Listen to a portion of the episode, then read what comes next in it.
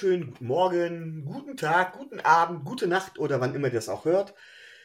Hier ist die neue Folge vom Dolphins Drive. Ich bin Micho und wenn ihr mich hört, wisst ihr, eine Sache, die lange nicht mehr passiert ist, ist heute dann doch wahr geworden. Unser allgegenwärtiger Anchorman Anker Rico kann heute nicht da sein. Warum? Ja, er ist auf einem Crossover-Fan-Treffen von Mac Jones und Zach Wilson. Er kann sich halt nicht entscheiden, wen der beiden Quarterbacks er besser findet. Dafür habe ich aber heute extra den Tobi wieder mitgebracht, der von seinem Jet-Fanclub-Treffen zurück ist.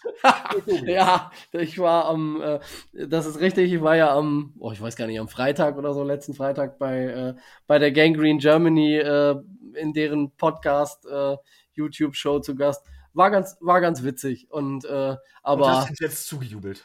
Äh, selbstverständlich nicht. Also dieses Grün, das steht mir einfach nicht. Das, äh, das, äh, ich bleib dann doch lieber bei unserem Aqua, das steht mir besser. So, und dann hat der Tobi tatsächlich sich auch wieder darum gekümmert, dass wir heute einen Gast haben. Wir spielen zwar am Wochenende gegen die Panthers, aber wenn ich das richtig mitbekommen habe, Moritz, du bist Saints oder Buccaneers-Fan, ist das richtig?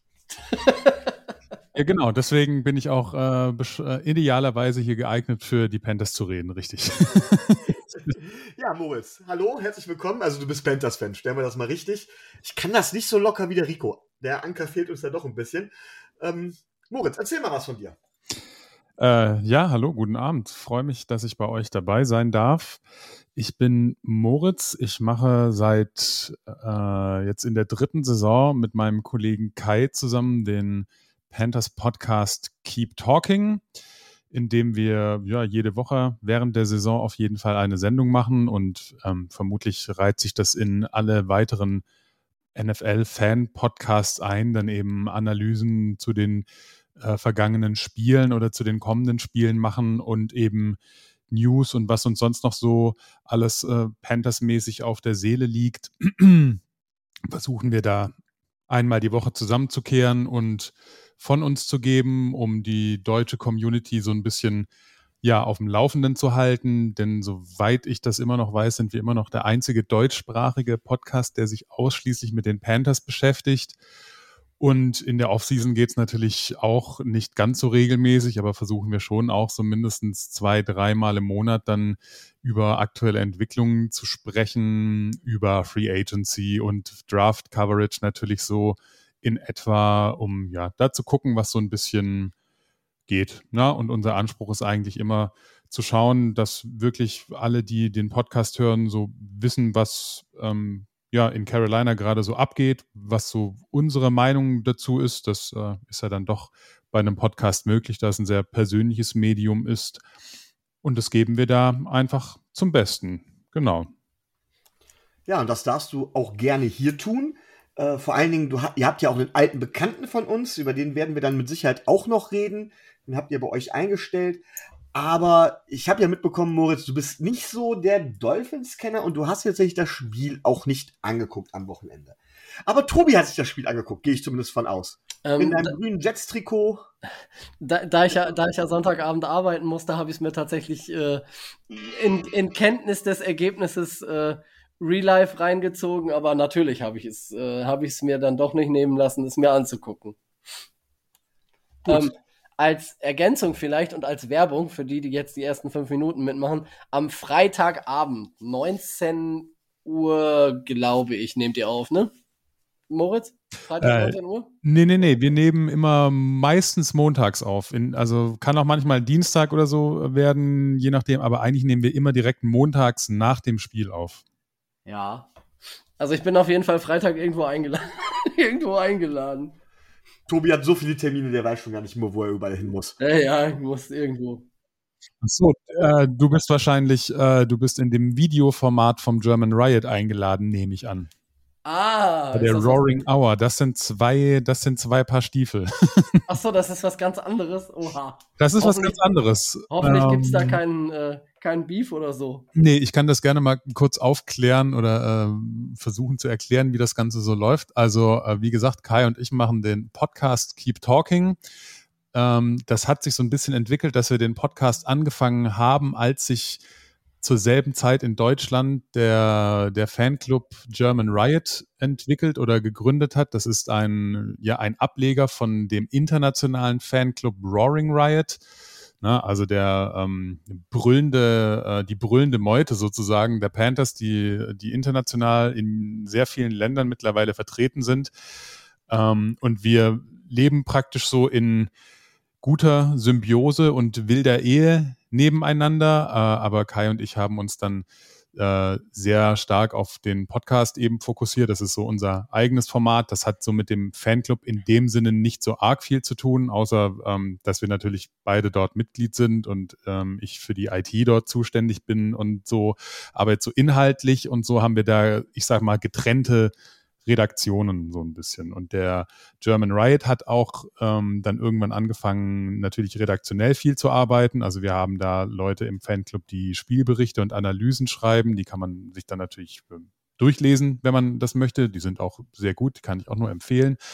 Ähm, und dann haben aber eben aus diesem Fanclub raus auch nochmal Leute versucht, so ein Videoformat an den Start zu bringen, ähm, und da ist auch so ein bisschen der Schwerpunkt, dass man immer vor dem Spiel, und das ist immer freitags um 19 Uhr, ähm, mit einem also die versuchen, also ich will denen jetzt da nichts Falsches erzählen, äh, aber dann in der Regel sind, werden da dann schon auch, ähm, ich sag mal, Fachleute von anderen Teams eingeladen oder Podcaster oder YouTuber, die eben was zu dem Matchup sagen, weil es natürlich oft so ist, ähm, also ich kenne mich, behaupte ich mal, schon sehr gut mit den Panthers aus, weil da ja auch meine komplette Zeit und Energie und Vorbereitungszeit drauf geht. Ich kann es beim besten Willen nicht noch für ein zweites Team, geschweige denn für 31 weitere Teams irgendwie leisten, da irgendwie so auf dem Stand zu bleiben.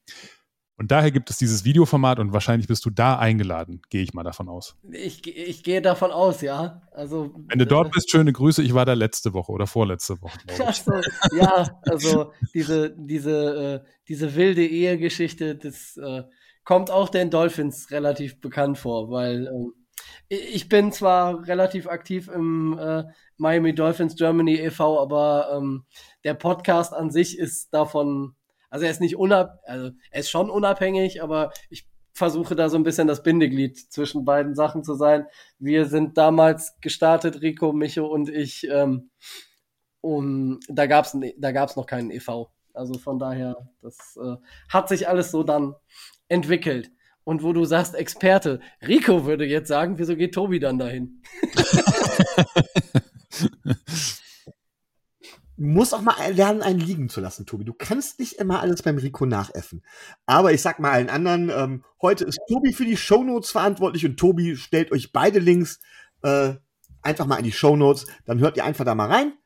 Und äh, da werden mit Sicherheit noch tiefer auf die Panthers eingegangen, als wir es heute tun können.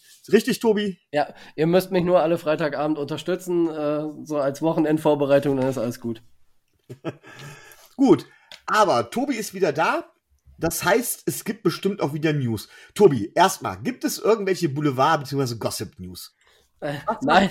Maximal die Frau von Jay Cutler.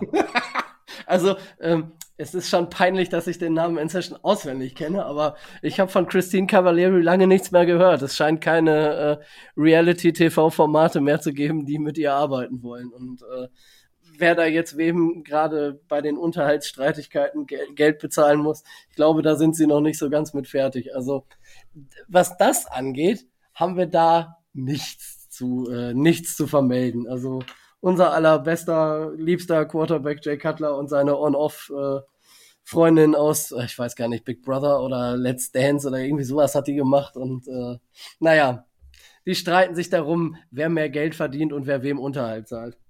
Kinder haben sie Gott sei Dank nicht. Nur für, nur für dich als Info, Moritz. Alles klar. Gut, da, da es über, äh, über ehemalige Spieler nicht so viel zu berichten gibt, zu einem Bericht kommen wir gleich noch, gibt es ja einiges über aktuelle Spieler zu berichten. Und allen voran Brandon Scarlett und Jamal Perry sind auf IR. Tobi, schwächt uns das? Ähm, also in der Rotation sicherlich schon, aber ähm, gerade Jamal Perry ist ja ähm, in der Rotation relativ ähm, relativ weit weit hinten in seiner äh, in der Secondary, von daher das schwächt uns nicht. Was uns in der Rotation ein bisschen mehr schwächt, ist äh, Brandon Scarlett, der halt hinter, ähm, hinter Ogba und, äh, und Phillips äh, auf Defensive End so Nummer drei, Nummer vier ist äh, meistens. Also das wird uns, äh, wird uns dann schon ein bisschen schwächen. Ähm, das heißt, die beiden Spieler sind mindestens für, ähm, für drei Wochen äh, auf erstmal auf Sparflamme gesetzt und äh, können sich erholen. Ähm, inwieweit das die Rotation schwächt und inwieweit sich das auf dem Platz bemerkbar macht, ähm, will ich noch nicht sagen, aber die Dolphins haben darauf ja schon ähm, offensiv reagiert. Sie haben genau. ja, dann sag ruhig, wie, wie offensiv haben sie reagiert? Also, sie haben erstmal für die Secondary ähm, Will Parks ähm, vom 49ers äh, Practice Squad äh, gesigned. Der ähm, junge Mann in Anführungszeichen hat relativ viel Erfahrung. Also er hat äh, schon 72 Spiele in der NFL ähm, gemacht. Er war, war zwischenzeitlich bei Denver und äh, bei den Eagles. Ähm, Moment, Tobi, da muss ich jetzt mal einhaken. Ich verstehe das ja nie. Ich bin ja so ein bisschen, so ein bisschen blöd. Ich verstehe nicht, wann jemand fürs Practice Squad eligible, so heißt es doch, ist, also warum kann ein Spieler, der schon 72 Spiele in der NFL gemacht hat, das heißt, der schon zig Jahre in der NFL ist, plötzlich wieder ins Practice Squad? Liegt das an Corona oder woran? Ähm, Im Zuge von Corona in der letzten Saison hat die NFL diese Regelung ähm, und die Deckelung der Spieler aufgehoben. Das heißt, ähm, wir haben ja zum Beispiel auch, oh, jetzt fällt mir der Name nicht ein, ähm, der ehemalige Defensive End der, der, der Coles, Jabal Sheard, genau. Der sitzt ja bei uns zum Beispiel im Practice Squad oder bei uns im Practice Squad äh, war zum Beispiel ähm, Vince Beagle, bei uns im Practice Squad war, war Duke Johnson, den wir jetzt zum letzten Spiel äh, elevated haben. Ähm, diese Deckelung, das ist ein maximal, ich glaube, drei Saisons waren es vorher, ähm, sein durften, hat die NFL aufgehoben und in dieser Saison die Regel weiter durchgezogen, sodass es möglich ist, dass solche Spieler in dem vergrößerten Practice Squad, vorher waren es ja zehn Spieler, jetzt sind es, glaube ich, 16 meines Wissens nach ähm, da im Practice Squad vertreten, dass dort auch in Anführungszeichen Veterans äh, vertreten sein können. Und da hat ähm, Miami eben auf die äh, Verletzung von Jamal Perry reagiert und ähm, Will Parks gesigned. Der ist ein äh, Six, äh, ehemaliger Sechstrunden-Pick äh, aus 2016. Er hat ein bisschen Erfahrung. Er ist einer für die Rotation und er wird die Rolle ein oder er soll die Rolle einnehmen, die ähm, Jamal Perry bei uns äh, eingenommen hat. Aber generell muss man ja sagen, mit der Secondary und vor allen Dingen auch ähm, mit, äh, mit den Safeties, weil Will Parks ist ähm, Safety, sind wir ja eigentlich äh, relativ bis sehr zufrieden. Von daher, er wird nicht viele Snaps bekommen. Er ist einfach nur für die Rotation da. Also ich rechne nicht damit, dass der eine zweistellige äh, Snap-Anzahl bekommen wird. Wird er denn auf Dauer Jamal Perry ersetzen? Glaubst du das? Mm, das glaube, das glaube ich nicht. Ähm, letzten Endes sind wir ja schon bei der bei der Hälfte der Saison an, äh, angelandet und äh, er soll uns jetzt einfach nur für die äh, für die zweite Saisonhälfte Tiefe geben. Wann äh, Jamal Perry wiederkommt, kann man kann man jetzt in dem Moment noch nicht genau sagen. Mindestens drei Wochen wird er ausfallen und ähm, ich gehe davon aus, dass das die Karten dann zur neuen Saison neu gemischt werden und dass wir Will Parks jetzt für eine halbe Saison erstmal bei uns unter Vertrag haben und äh, dass man danach gucken wird, wie man sich da weiter aufstellt.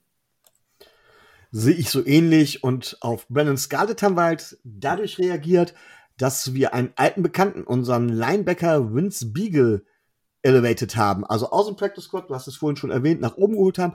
Und er hat ja früher bei uns eine recht gute Figur gemacht. Ähm, sowohl als Passrusher als auch als Linebacker so ein bisschen, so ein bisschen eine Hybridrolle äh, hat er da gespielt.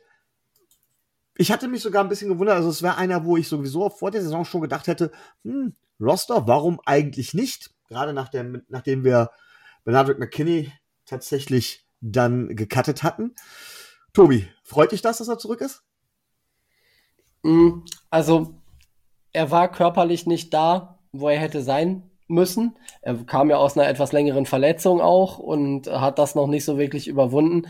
Deswegen hat er auch den, äh, den 53er-Roster am Anfang ähm, nicht geschafft. Das Problem, das Problem an der Sache, was wir bei ähm, Vince Beagle ja haben, ist, dass er sich ja ähm, im Zuge der, ich glaube, im Zuge der letzten Saison etwas negativ über, ähm, über das Personalkarussell der Dolphins geäußert hat und äh, angeblich, dem Vernehmen nach, da sind wir wieder bei Gossip, das ist wieder mein Thema, äh, soll er ja der Spieler gewesen sein, der sich mit dem ehemaligen Miami Herald Reporter ähm, Armando Salguero unterhalten hat, dass, äh, dass die Mannschaft Tour eigentlich gar nicht haben möchte und da ist er bei den Fans ein bisschen in Ungnade gefallen. Ähm, von daher, ich sehe das ein bisschen, ein bisschen kritisch. Ähm, man sollte keine zu hohen Erwartungen an ihn stellen. Er ist einfach nicht mehr der Spieler, der er vor, ich glaube, vor zwei Jahren war, wo er relativ gute Leistungen für die Dolphins gezeigt hat. Auch der ist einfach einer für ähm, die Tiefe und äh, er wird sicherlich mehr Snaps bekommen, als das, glaube ich, äh, Will Parks bekommen wird. Aber ähm, naja, ne, man, man wird sehen, man sollte nicht zu viel erwarten. Und dann habe ich vorhin noch versprochen, es geht doch auch wieder um ehemalige Spieler. Warte, be bevor wir dazu kommen, kann ich noch äh, ein paar News aus der, äh, aus der Pressekonferenz mit einfließen lassen. Das kommt jetzt oh, gerne, Tobi. Warst du live dabei?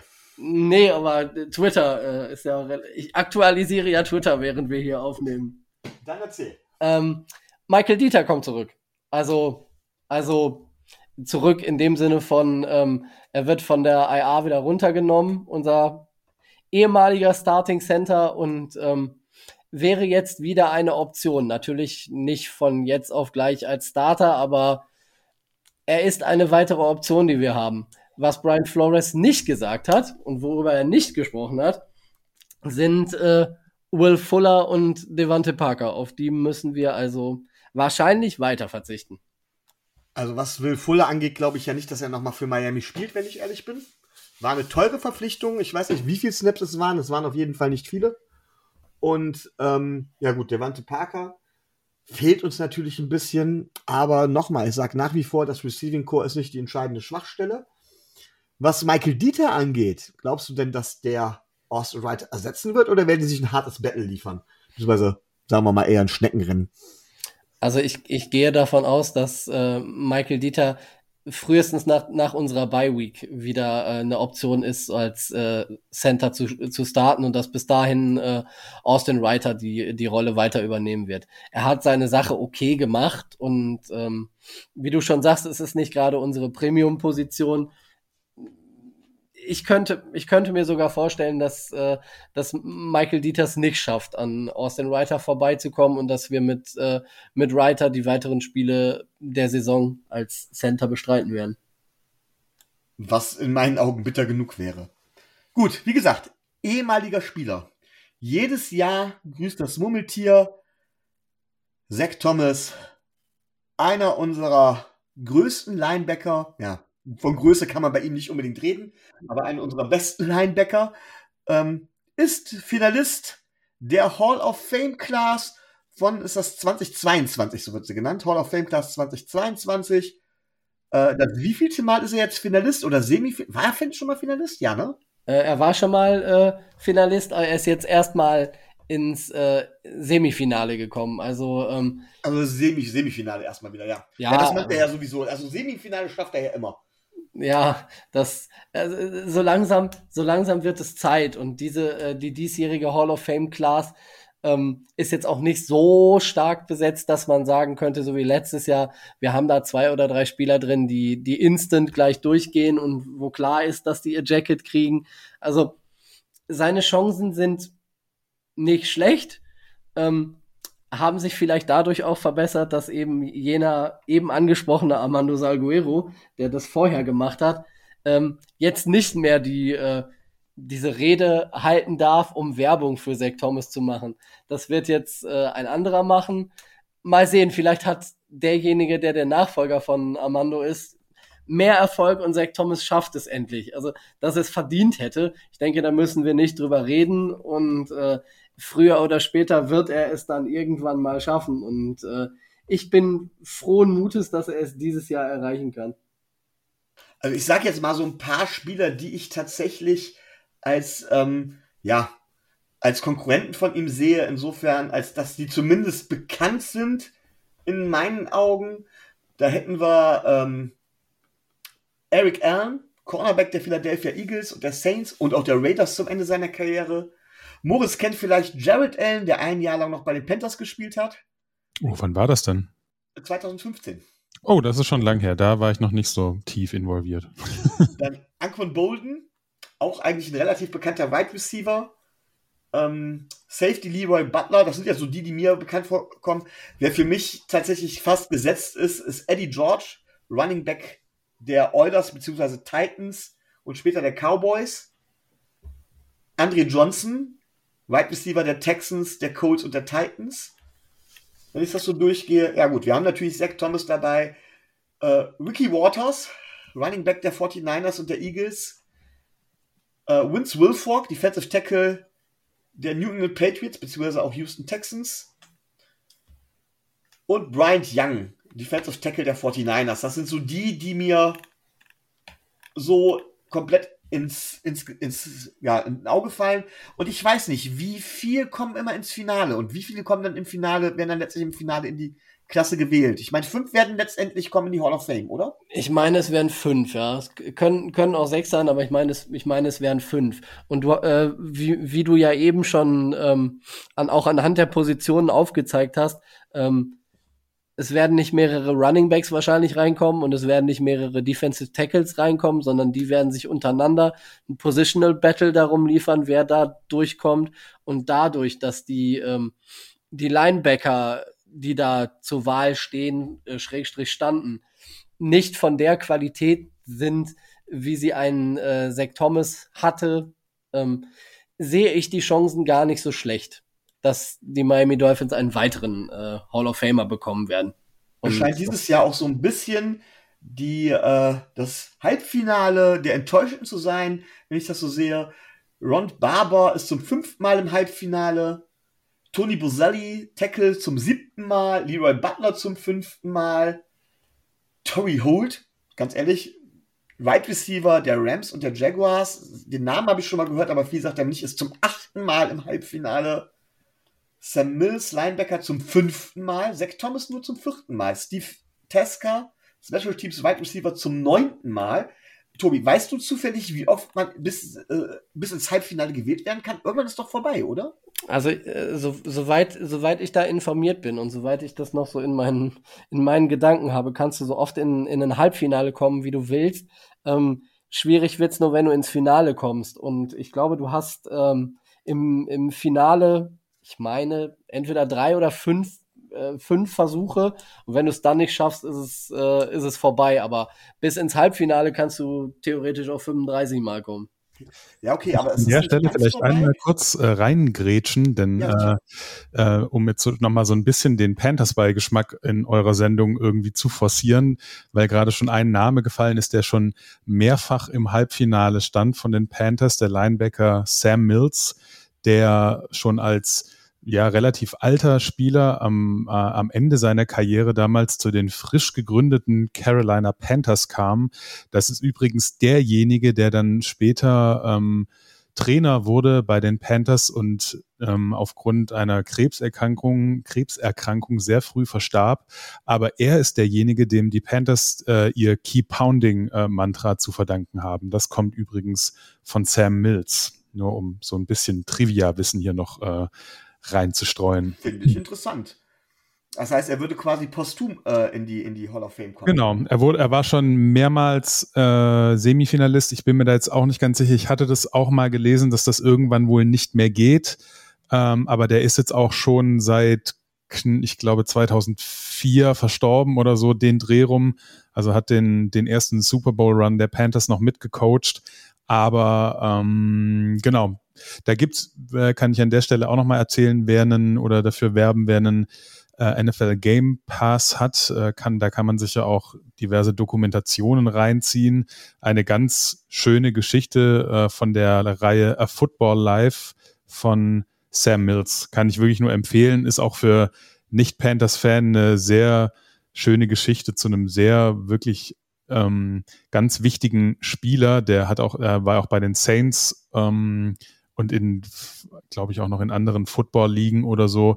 Der ist aber, der aufgrund seiner Körpermaße auch viel zu klein und so belächelt wurde, einer der besten Linebacker seiner Zeit damals war und dann eben ähm, ja viel zu jung äh, sterben musste. Kann ich nur empfehlen, äh, Football Life Sam Mills. Danke für den Hinweis. Generell sage ich an alle, geht auf die Seite der NFL bzw. Pro Football Hall of HOF, HOF, Pro Football Hall of Fame.com. Stimmt ab ähm, auf, dass die Spieler, die ihr wirklich für würdig geachtet, ins Finale kommen. Es sind übrigens 15 Finalisten. Ich konnte ja in der Zwischenzeit auch noch mal ein bisschen nachkommen. 15 Finalisten und wie viel, wie viel dementsprechend dann in die Hall of Fame introduced werden, das wird Tobi dann nächste Woche nachreichen. Das kann, das kann ich nachreichen. Ähm, es ist ähm, momentan ähm, ein Statistikvergleich zwischen äh, Zach Thomas und Brian Urlacher im, Urlaub, äh, im Umlauf, ähm, der schon in der Hall of Fame ist. Ähm, die Zahlen und die Statistiken sind ähnlich. Also das heißt, ähm, es wird jetzt ein Case aufgemacht, ja, wenn Brian Urlacher in die, in die Hall of Fame kommt, wieso ist, ähm, muss Zach Thomas immer noch warten?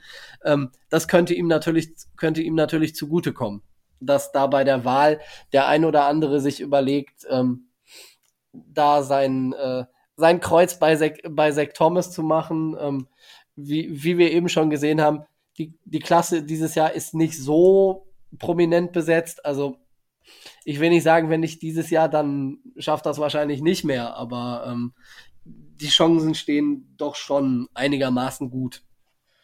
Vielleicht ganz kurz, auch ich habe jetzt nochmal versucht, ein bisschen derweil zu recherchieren. Ähm, es werden zwischen vier und acht neue Mitglieder in die Hall of Fame aufgenommen. Ähm, sie werden, sie müssen, es muss immer mit Ja oder mit Nein gestimmt werden bei den Finalisten und sie müssen mindestens 80% Support bekommen von einem Komitee, um gewählt zu werden. Ähm, ah nee, das sind aber die alten, das sind die, das sind die, das sind die, die für, für alle, die werden von einem Komitee gewählt. Und über diesen Weg könnten auch diejenigen reinkommen, die tatsächlich es nicht über das Fanvoting schaffen. Das heißt, auch wenn jemand, was weiß ich, die drei oder fünf Mal im Finale nicht gewählt worden ist, kann er über dieses Komitee reinkommen.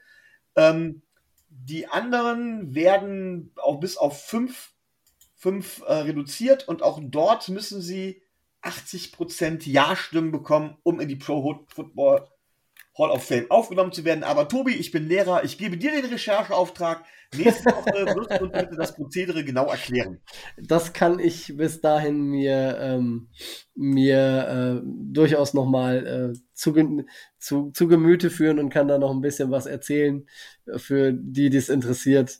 Ähm, dass wir dann in den nächsten Jahren, wenn viele weitere Dolphins da äh, zur Debatte stehen, ähm, etwas mehr darüber erzählen können. Ich würde für die Panthers-Sympathisanten eurer Sendung, sollte es sowas geben, was es ja manchmal gibt, dass Leute mehrere Teams sympathisch finden, noch einen zweiten Namen einwerfen, äh, der zum ersten Mal nominiert ist, weil er das erste Mal sozusagen, äh, eligible ist, ähm, um in die Hall of Fame zu kommen. Und das ist der Wide Receiver Steve Smith Senior, einer der absoluten Carolina Panthers Legenden. Ähm, Wide Receiver, ein absolut krasser Typ und äh, gibt es auch eine sehr schöne Dokumentation aus der gleichen Reihe wie zu Sam Mills. Steve Smith Senior kann ich auch nur empfehlen. Ähm, ist schon eine Weile her, hat dann bei den Ravens zuletzt gespielt und ich glaube 14 oder 15 seine Karriere beendet. Daher also noch relativ jung im Vergleich, aber auch ein sehr, sehr prominenter Spieler. Ähm, und wahrscheinlich werden ganz viele Panthers-Fans sagen, dass das immer noch der Nummer eins die Spieler der Carolina Panthers ist. Naja, aber ähm, wir, wir lassen uns mal abwarten. Ähm, der Weg nach Canton ist ja noch etwas weiter. Das wird ja erst so in, ich, ich glaube, in zwei bis drei Monaten so weit sein, dass, dass da die, die finale Entscheidung getroffen wird. Wollen wir mal sehen, wer es dann letzten Endes schafft und äh, ob Zach Thomas dabei ist, ob Steve Smith dabei ist. Also, dass sie beide ähm, relativ dominante Spieler in der in der NFL oder in ihrer Franchise waren. Ich denke, da müssen wir äh, da müssen wir nicht drüber reden. Jeder, der da in die engere Auswahl kommt, hätte es wahrscheinlich auch äh, verdient, äh, in die Hall of Fame zu kommen. Ich finde diese, ich finde diese Wahlen immer ein bisschen, ein bisschen schwierig, weil man das ja auch ganz schwer nur vergleichen kann. Gerade wenn man dann die, äh, die früheren Generationen in Vergleich setzt zu den, zu den jüngeren Generationen, das ist ja immer ein bisschen, bisschen schwierig, wie man das gewichten will und ähm, naja. Das sollte ja auch nicht nur auf Zahlen basieren eigentlich und auf Statistiken, also meiner Meinung nach. Ja, es ist aber das, Auswahlverfahren, das Auswahlverfahren ist halt etwas äh, undurchsichtig, sagen wir es mal so. So ist das, ja. Aber auch wir, wir haben ja nun mal eine glorreiche Vergangenheit, die Miami Dolphins, merken, dass auch so ein relativ junges Expansion-Team wie die Carolina Panthers auch eine Vergangenheit schon haben. Aber wir wollen nicht mehr weiter über die Vergangenheit reden. Tobi, das Wochenende. Wir haben eine Winning Streak. Der dritte Sieg in Folge. Das ist doch zwar jüngere Vergangenheit, aber es ist auch Vergangenheit. Was, äh, ja, wir haben gegen die Jets gewonnen. Ja, haben wir. Wir haben vorher gegen die Texans gewonnen. Wir haben vorher gegen die Ravens gewonnen. Ähm, was ist? Machen wir jetzt den Durchmarsch doch noch zum Super Bowl, Tobi. Was hast du für Takeaways aus diesem wunderbaren Spiel gegen die New York Jets? Also erstmal muss ich ja sagen, ich habe vor der Saison 10-7 getippt, ist immer noch möglich. wir müssten zwar jedes Spiel gewinnen, aber noch äh, ist mein Tipp nicht völlig, äh, nicht völlig untergegangen. Und äh, die, die Schwäche, in Anführungszeichen, vieler AFC-Teams kommt äh, dem Ganzen ja entgegen, wenn ich sehe, dass die äh, Herren aus Boston äh, bei uns schon wieder die Division anführen, kriege ich schon wieder das Kotzen, aber darum, darum geht's nicht. Ähm, Sonntag. Ähm, jeder hat einen, hat einen Sieg erwartet. Es war ein äh, Must-Win-Game. Ähm, ich hatte, äh, hatte ja im Vorfeld äh, im Gegensatz zu einigen anderen Dolphins, die gesagt haben, ja, die Jets haben äh, im Vorfeld immer 40 Punkte im Schnitt kassiert, äh, die, äh, die schlachten wir ab, äh, habe davor gewarnt und hatte mir schon gedacht, dass das ein enges Spiel werden würde. Letzten Endes war das Spiel sogar knapper, als das Ergebnis aussage, aussagt, weil sich die, die Jets, Jets, Jets äh, doing Jets things, ähm, in einigen Situationen quasi selber geschlagen haben. Also die haben teilweise die Fehler gemacht, die Miami in den Spielen gegen, äh, gegen Atlanta zum Beispiel oder in London gegen die Jaguars gemacht hat. Ähm, es war jetzt nicht unbedingt ähm, die Stärke äh, der Miami Dolphins, dass, äh, dass wir das Spiel so gewonnen haben, wie wir es gewonnen haben, sondern äh, es kam da viel zusammen. Was mir ein bisschen gefehlt hat, äh, ehrlich gesagt, um mal mit dem Negativen anzufangen, war, wir haben die, die Secondary der Jets, die ja relativ gerupft ist, ähm, aus meiner Sicht zu wenig getestet. Das heißt, wir haben das gemacht in der Offense, was wir können, beziehungsweise was wir nicht können. Ähm, lange Drives versucht auf die Beine zu stellen, ähm, versucht am Laufspiel festzuhalten, das in diesem Spiel an der einen oder anderen Stelle sogar relativ gut aussah. Also ähm, mir ist aufgefallen, dass wenn wir laufen, wir das über die linke Seite tun und äh, ich habe, ich hab, glaube ich, gestern auch eine PFF-Statistik gelesen, dass die meisten Runs, die die Miami Dolphins machen, über Austin Jackson gehen, der wohl im, im Run-Blocking ähm, ein leichtes Improvement zu verzeichnen hat und wo sich hin und wieder mal Lücken auftun, durch die gerade auch ähm, Miles Gaskin jetzt am Sonntag hin und wieder mal schlüpfen konnte. Also das hat schon nicht so schlecht ausgesehen.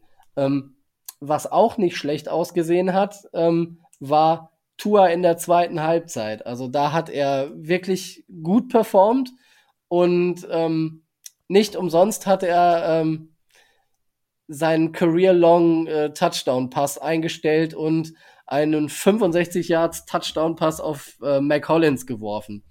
Ähm, wenn ich mir dann angucke, wie die Coverage der Jets bei dem Wurf war, ähm, komme ich zu meiner Kritik, das hätten wir viel mehr ausnutzen können und viel mehr ausnutzen müssen. Also ähm, das war verheerend auf gut Deutsch gesagt. Mac Collins konnte in aller Seelenruhe abstoppen, weil der Pass von Tua jetzt nicht hundertprozentig on time war, sondern leicht in den Rücken geworfen hat. Ich meine, er hat aufgeladen und er kann scheinbar, ganz im Gegensatz zu den Beach Beachwritern von Miami, die ihm das alle nicht zutrauen, ähm, er kann über 50 Yards werfen. Ähm, es existiert ja ähm, in, auf Twitter und in Social Media das, äh, das Bild unserer beiden Co-Offensive Coordinator, die sich ganz erstaunt angucken, so nach dem Motto, was, Tua kann so weit werfen, wussten wir gar nicht. Also das ist, äh, das hat ja schon die Runde gemacht, dieses, dieses Bild. Und man, man muss sagen, gerade gegen Ende und gerade im dritten und vierten Quarter zeigt Tua, dass er Nervenstärke hat und zeigt Tua, äh, dass er in der Lage ist, ein Quarterback zu sein, der eine solide bis gute Leistung abrufen kann. Also ich will jetzt nicht zu sehr in den Hype-Train mit einsteigen, der nun mal jetzt gerade wieder voll Fahrt aufnimmt, weil ähm, so überragend war es da nun auch nicht. Aber ähm, es war schon gut. Das muss man, äh, das muss man schon sagen. Und ähm, generell muss ich sagen, war die Offense weniger, äh, weniger schlecht, als ich mir das, äh, mir das vorgestellt habe.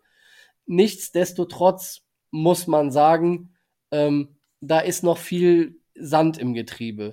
Ähm, wir sind an der einen oder anderen Stelle mit dem einen oder anderen Drive relativ schnell ähm, bis kurz vor die Endzone gekommen, aber dann ähm, hat es dann auch äh, gehakt ohne Ende. Also unsere Plays innerhalb der gegnerischen 10 Yards sind teilweise an Einfallslosigkeit und Konservativität nicht zu überbieten und sind so dermaßen leicht zu verteidigen, dass wir schon eine gehörige Mithilfe der, äh, der Jets und der Undiszipliniertheiten der Jets Defense brauchten, um ähm, auf unsere Scores zu kommen und ähm, und die Punkte aufs Board zu kriegen, die wir aufs Board gekriegt haben. Dann in dem Zusammenhang will ich einen Case aufmachen, den wir leider aufmachen müssen, so wie es aussieht. Jason Sanders ist nicht sicher. Jason Sanders wackelt dieses Jahr an der einen oder anderen Stelle. Ich weiß gar nicht. Ähm, er hat jetzt gegen die Jets ein 25 Yards Field Goal oder so verschossen. Also das war schon ähm, bedenklich. Und wenn man sich dann die letzten Wochen anguckt, wo er an der einen oder anderen Stelle auch schon mal Field Goals verschossen hat, von denen man eigentlich davon ausgehen müsste, dass er sie trifft, ähm, will ich nicht sagen, dass wir ein Kicker-Problem haben, aber ähm, er sitzt auf einem sehr guten Vertrag. Ähm, er kriegt über zweieinhalb Millionen Dollar im Jahr und ähm, wenn er dann nicht in der Lage ist, ähm, diese Dinger zu machen, die für, für den Erfolg der Mannschaft äh, elementar wichtig sind, dann äh, kriegen wir im weiteren Verlauf der Saison echte Probleme und dann müssen wir uns nach der Saison wahrscheinlich auch über die Position des Kickers ähm, auseinandersetzen. Das Glück, was die Dolphins hatten, war, dass der Kicker der Jets ähnliche Probleme hatte. Der hat äh, zweimal daneben geschossen, äh, einmal aus einer relativ kurzen Distanz und ähm, ich hatte während, während des Spiels ähm, zwar nie den Eindruck, ähm, dass die Dolphins das wirklich verlieren könnten, aber ähm, wenn die Jets sich nicht an der einen oder anderen Stelle so dämlich angestellt hätten, hätten sie eine echte Chance gehabt. Weil, das haben wir ja letzte Woche, ähm, habe ich das mit, mit Knut zusammen äh, bei der Gangrene Germany besprochen man hat den Plan gesehen, den die Jets hatten, äh, warum sie Joe Flacco äh, gestartet haben. Und jo Joe Flacco hat das ähm, gespielt, was er konnte. Joe Flacco ist, ist ein Spieler, der hat kein hohes Ceiling mehr. Da weißt du, was du, was du von ihm kriegst. Ähm, er hat auf unsere Blitz-Packages, ähm, die durch die, durch die Safeties teilweise äh, wir wieder gespielt haben, gut reagiert. Er hat ähm, Elijah Moore, den jungen Wide Receiver der Jets, ähm, sehr gut in Szene äh, gesetzt, der da letzten Endes auf ähm, 140 Yards und einen, äh, und einen Touchdown gekommen ist. Also Da hat die, ähm, die Manndeckung oder die Coverage gegen ihn nicht funktioniert. Auf der anderen Seite, was gut funktioniert hat, äh, wir hatten Corey Davis im Griff. Ich hatte vor dem, vor dem Spiel eigentlich damit gerechnet, dass, ähm, dass die Connection ähm, Flacco, Corey Davis relativ gut funktionieren würde und dass, äh, dass wir da Probleme kriegen. Aber ähm, Corey Davis äh, ist bei drei, drei Receptions auf äh, knapp 35 Yards gekommen. Also das war jetzt ähm, nicht so überzeugend und es war nicht so schlimm, wie ich das, äh, wie ich das befürchtet hatte. Ähm, ebenso wenig war nicht so schlimm, wie ich das befürchtet hatte, die, ähm, die Offensive Line. Sie war zwar nicht gut, das wird sie auch nicht mehr werden in dieser Saison. Das, da spreche ich sicherlich kein, kein Geheimnis aus. Sie hat aber an der einen oder anderen Stelle durchaus ähm, Fenster offen gehalten oder Zeitfenster ermöglicht, die an der einen oder anderen Stelle es erlaubt haben, ähm, die Offense ein bisschen ins Laufen zu bringen. Nichtsdestotrotz ähm, haben wir gegen eins der schwächeren, wenn nicht äh, gar eins der schwächsten Teams der NFL keine gute Leistung gezeigt. Und leider gilt das auch ähm, für die Defense. Ähm, es wurden, also es gab viele Miss Tackles. Ich weiß nicht, ob dir das aufgefallen ist, Micho. Das war schon äh, signifikant. www.schlechtestackling.com.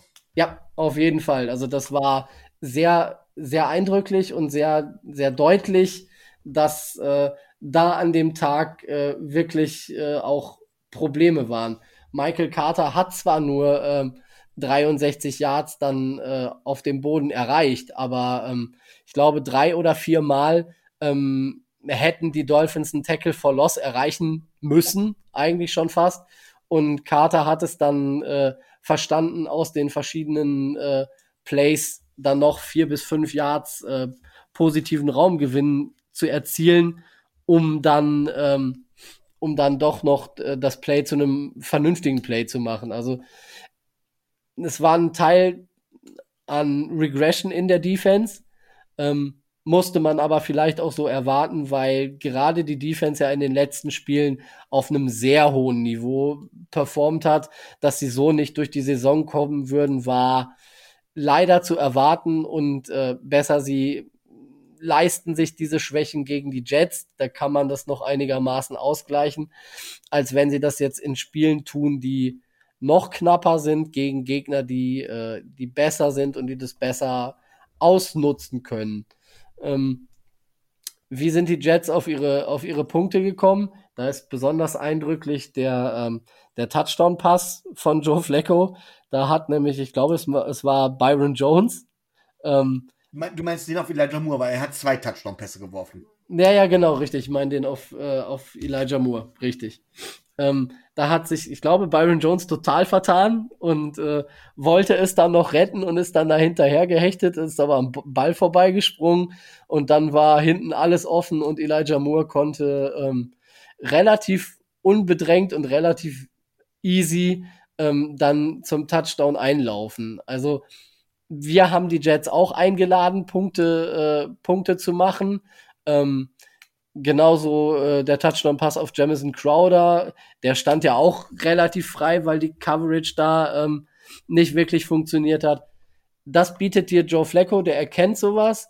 Ähm, gegen, gegen Mike, Mike White hast du, glaube ich. Und äh, Zach Thomas hätte das vielleicht äh, vielleicht anders ausgesehen. Zach Wilson, Zach Thomas hat nicht für die Jets gespielt, Tobi. Ja. Ich weiß, du hättest das gern, aber nein. Nein, das hätte ich nicht gerne. Ich hätte, ich hätte vieles gerne, aber nichts in Bezug auf die Jets.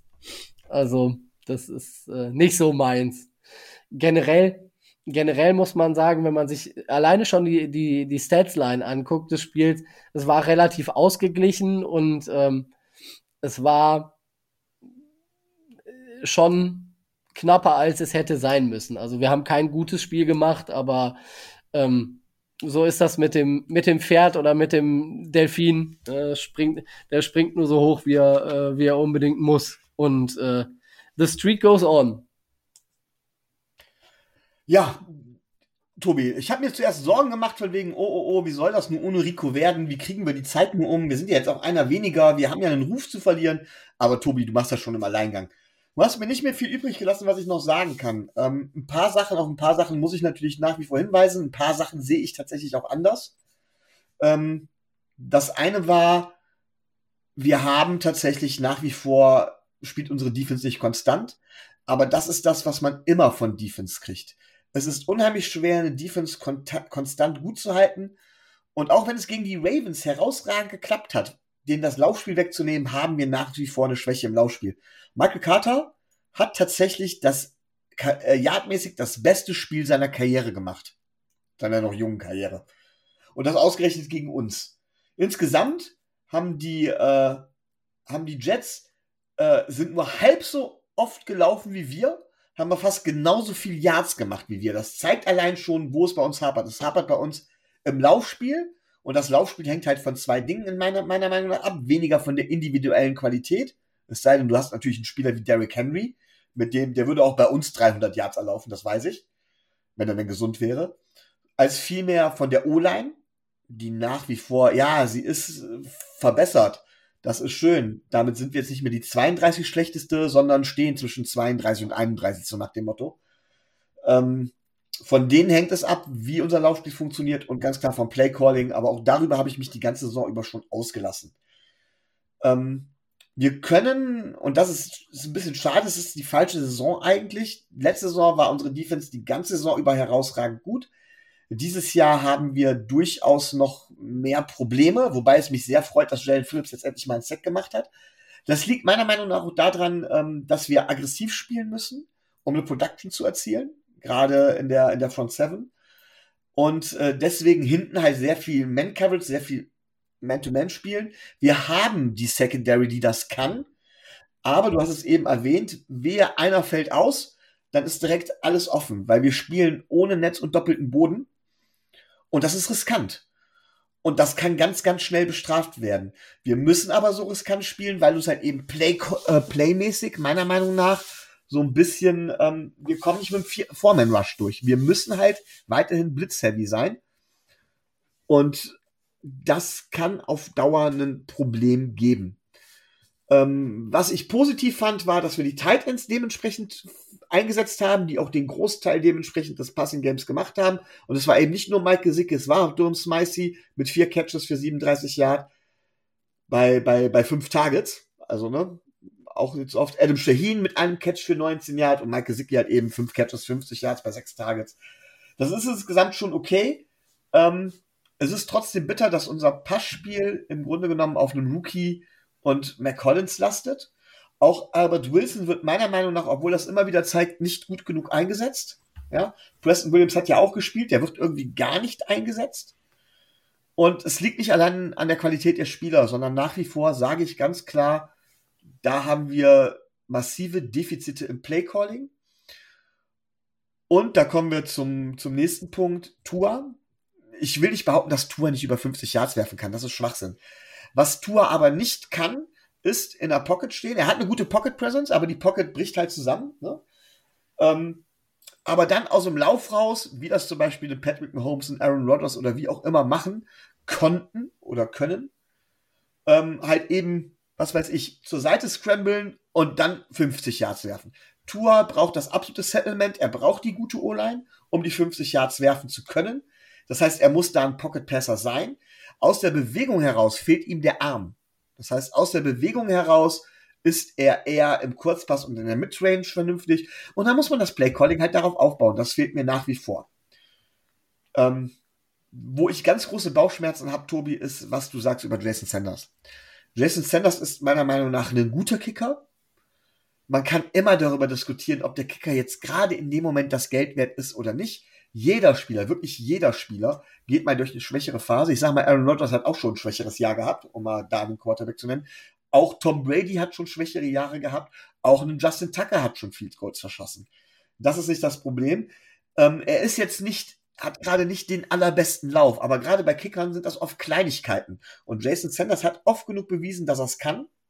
Und er hat, was den Extrapunkt angeht, das ist eine Sache, die halt, die halt in meinen Augen viel, viel wichtiger ist, ja, was heißt viel, viel wichtiger, aber das ist eine Sache, die, die viel mehr über die Konstanz und über das Können eines Kickers aussagt, als die verschiedenen Field Goals und die Percentage daraus. Und er hat eine verdammt hohe Extra Point Percentage. Ich weiß gar nicht, hat er überhaupt schon Extra Point verschossen diese Saison? Ich glaube nämlich fast nicht. Da müssten wir, oder wenn dann nur einen, da müsste man nachgucken. Und ich bin nicht bereit, über Jason Sanders den Stab zu brechen. Ich glaube, dass er einer ist, den wir weiterhin behalten sollten. Ja, ähm, Jetzt habe ich natürlich prompt den Faden verloren. Ich weiß, dass ich noch irgendetwas sagen wollte, was mir relativ wichtig war. Ja, jetzt weiß ich es auch wieder. Ich muss nur lang genug reden, dann kommt es. Ähm, ich habe das während des Spiels zu Rico geschrieben. Ich weiß nicht, ob du es auch gesehen hast, Tobi. Wir müssen wirklich mal der Realität ins Auge sehen. Meiner Meinung nach gehören wir zu den fünf, sechs schlechtesten Teams der NFL. Und das war ein Spiel Miami gegen Jets war ein Spiel von zwei der fünf bis sechs schlechtesten Teams der NFL gegeneinander. Wobei wir besser sind als die Jets, aber die Jets sind nicht nur unter den fünf schlechtesten, die sind meiner Meinung nach unter den drei schlechtesten. Das Spiel muss man gewinnen. Es ist enger, als es hätte sein dürfen. Und Adrian Franke hat in seinen Takes oder in, seine, in, seinen, in seiner Kolumne hat er wirklich was geschrieben, was mir zu denken gibt. Äh, wie es jemand, der ohne Fanbrille, der von außen ohne Fanbrille drauf guckt, wie er das sieht, und da mache ich mir wirklich Sorgen, denn ich mag Adrian Franke wirklich als Fachmann, auch als neutraler Fachmann, der es auch durchaus mal eingesteht, wenn er einen Fehler macht. Und er hat geschrieben, die Miami Dolphins sind das warnende Beispiel dafür, wie man einen am Reißbrett perfekt geplanten Rebuild gegen die Wand fährt. So. Und ich glaube, das sehen wir gerade diese Saison. Wir haben jetzt vier Siege. Wir spielen noch mal gegen die Jets. Wir werden mit Sicherheit auch noch ein anderes Spiel hier oder da. Wahrscheinlich werden wir gewinnen. Das heißt, wir landen wahrscheinlich nachher bei sechs oder sogar sieben Siegen, sind vom Niveau her meiner Meinung nach aber tatsächlich vielleicht sogar etwas drunter. Es ist dem relativ leichten Schedule geschuldet. Wir spielen in der Crappy Division. Das muss man auch ganz klar sagen. Die Bills sind absolut inskonstant, haben uns zweimal zerlegt. Wir haben die Patriots die meiner Meinung nach kein gutes Team sind, auch wenn sie im Moment relativ viel gewinnen. Am Anfang der Saison, als sie noch nicht eingespielt waren, gehabt, wir haben die Jets vor der Brust und das werden wir nochmal haben, genauso wie die Patriots. Und wenn wir da allein schon die Siege holen, dann Spiele gegen die Siege gegen so Mannschaften wie die, wie die Texans, dann sticht halt der Sieg gegen die Ravens heraus. Und das war's. Und das macht mir wirklich Sorgen. So. Ähm, da Rico jetzt nicht da ist, um noch was sagen zu können, Tobi, möchtest du was erwidern zu meiner Rede? Oder nickst du das alles jetzt so dankend ab? Also, dass, äh, dass wir, ähm, dass wir ein unkonstantes Team sind, das, äh, das sehe ich auf jeden Fall so. Ähm, dass wir in der Mannschaft mehr Potenzial haben, als wir diese Saison auch teilweise abgerufen haben, ist auch so. Ähm, dass uns die Bills zweimal zerlegt haben, das stimmt fürs Hinspiel. Da, da stimme ich dir ohne weiteres zu. Ähm, beim Rückspiel haben wir drei Quarter durch und dank unserer Defense, die da relativ gut gespielt hat, ähm, einigermaßen gut mitgehalten und ähm, so äh, so Spiele wie äh, wie Raiders, Colts, äh, Jaguars, Falcons, ähm, das sind so vier Spiele, die kannst, die kannst du, wenn du dich nicht so dämlich anstellst und wenn du äh, an der einen oder anderen Stelle vielleicht äh, andere Stellschrauben ähm, gedreht hättest. Nehmen wir mal die O-Line. Ähm, wenn du da ein oder zwei andere Spieler gehabt hättest, die Möglichkeit hätten wir ja durchaus gehabt. Wir haben ja bewusst darauf äh, verzichtet und haben bewusst ähm, auf das Improvement der Second-Year-Player und äh, der Rookies gesetzt. Wenn wir das vor der Saison nicht gemacht hätten, wir könnten auch locker, ähm, äh, ich will jetzt nicht sagen drei, aber wir könnten auch locker zwei Siege mehr haben. Also das Team ähm, performt unter seinen Möglichkeiten. Da müssen wir nicht, da müssen wir nicht drüber reden. Und ähm, zu deinem Einwand äh, bei, bei Jason Sanders, ja, das, das ist richtig. Das, äh, das stimmt schon. Aber ähm, du weißt auch, wie äh, was, ähm, ähm, was Dave Hyde gesagt hat. Der, der Off-Season Brian Flores ist ein ganz anderer als der, äh, der In-Season Brian Flores. Also ähm, Jason Sanders sollte langsam seine Konstanz äh, wiederfinden, denn ähm, eine 72-prozentige Field Goal Quote ist halt in dieser Liga, in der, ähm, in der es nur 32 Plätze für die Kicker gibt, aber äh, in der es regelmäßig 50 bis 60 äh, Spieler, ums mal über, über den Daumen zu peilen, gibt, die für zwei Millionen weniger das Gleiche machen würden, ähm, schon verheerend. Natürlich gibt es schlechtere äh, Kicker, aber er kriegt, äh, er kriegt Prime Money für seine Position. Und äh, wenn er das nicht zeigt und wenn er, ähm, wenn er dafür sorgt, dass wir seinetwegen auch Spiele verlieren, dann ähm, wird es eng für ihn werden nach der Saison. Das muss man, muss man einfach äh, realistisch so sagen. Dass Jason Sanders uns letztes Jahr das ein oder andere Spiel auch gewonnen hat und dass Jason Sanders es eigentlich besser kann, ähm, das, dem stimme ich auf jeden Fall zu. Aber ähm, gerade in Spielen, in denen es eng wird und äh, wir hatten das Glück, dass äh, die Jets einen genauso schlechten Kicker hatten. Wenn sie das nämlich nicht machen und wenn sie ihre Chancen, ähm, wenn sie ihre Chancen konsequent nutzen, dann ist so ein Fehlschuss aus, oh, ich weiß gar nicht, ne, 20, 25 Yards, der ist dann einfach entscheidend und ähm, das kann sich, ähm, das kann sich eine Mannschaft wie die Miami Dolphins äh, nicht leisten. Und ähm, dafür verdient er zu viel. Und dann muss man, muss man einen Strich drunter machen und sagen, ja, pff, ne, reicht halt nicht. Du hast, du hast bei Venoy, du hast bei, ähm, du hast bei Flowers äh, und äh, bei Lawson gesehen, was dann in Miami passiert. Und das erwarte ich bei Jason Sanders beinahe auch schon. Naja, ob man das erwartet oder ob man das für richtig hält, ist eine andere Sache. Aber richtig. das ist eine Diskussion, die würde ich gern irgendwann führen, wenn Rico auch dabei ist. Der wird mich mit Sicherheit unterstützen. Du hast dich das mit Jason Sanders auch nur getraut, weil Rico gerade nicht da ist. Dem, ich kann das Rico auch ins Gesicht sagen, das ist mir egal. Das, das ist so. Ne? Es ist, es ist momentan, haben wir ein Kickerproblem. Oder Jason Sanders hat ein, ähm, ein Problem mit der Konstanz, weil wenn er die aus der Mitteldistanz nicht trifft, dann äh, wird es schwierig. Gut, ähm, nichtsdestotrotz würde ich gerne jetzt noch über deinen Spieler oder über meinen Spieler des Spiels reden, während im Hintergrund hier meine Geräte anfangen zu plönnen. Ist das fürchterlich. Entschuldigung an alle, die das hören müssen. Ähm, und zwar werde ich diesmal anfangen, für Rico zu sprechen, denn ich weiß automatisch, was Rico als Spieler des Spiels gewählt hätte. Denn Rico, er will sich ein, ein, ein Trikot besorgen. Ich glaube, Rico hätte wieder mal Jevon Holland gesagt. ich persönlich bin ja der Meinung, was uns vor allen Dingen fehlt in der Offense, ist auch mal vertikal zu attackieren, das Feld in die Länge zu ziehen. Ob das jetzt an Tour liegt, weiß ich nicht. Mir fällt aber auf, dass wir einen verdammt guten Receiver haben, der es könnte. Dass wir den aber tatsächlich nur kurz einsetzen im Playcalling und der trotzdem das Spiel trägt, das als Rookie, und das ist für mich der Spieler des Spiels, Jalen Waddle. Ähm, neun Targets, davon acht Catches, ähm, 65 Yard, der längste war 15 Yards, hört sich jetzt nicht wahnsinnig toll an, aber er hat im Grunde genommen, war dann auch der Motor der Offense neben Miles Gaskin und ich wähle tatsächlich Jalen Waddle als Spieler des Spiels bei mir. Tobi, was machst du? Äh, das kann man, das kann man durchaus so sehen. Ähm, gerade bei, ähm, gerade bei Jalen Waddle bin ich ja, ähm, bin ich ja sehr, ähm, sehr parteiisch. Ne, das wisst ihr ja auch alle so, dass das mein, äh, mein Draft Crush war und ich denke, dass, äh, dass er eine super Rolle in der NFL würde, würde jetzt schon spielen und wird spielen können, dass wir ihn aber nicht seiner Stärken, seiner Stärken entsprechend einsetzen. Und das war auch gegen die Jets wieder der Fall. Ähm, er hat seine Stärken nicht im Bereich äh, des Slots und äh, er hat seine Stärken nicht im Bereich bis maximal 15 Yards. Das hat er im Spiel gegen die Ravens einmal gezeigt und das hat er in diesem hat er in dieser Saison leider erst einmal zeigen dürfen.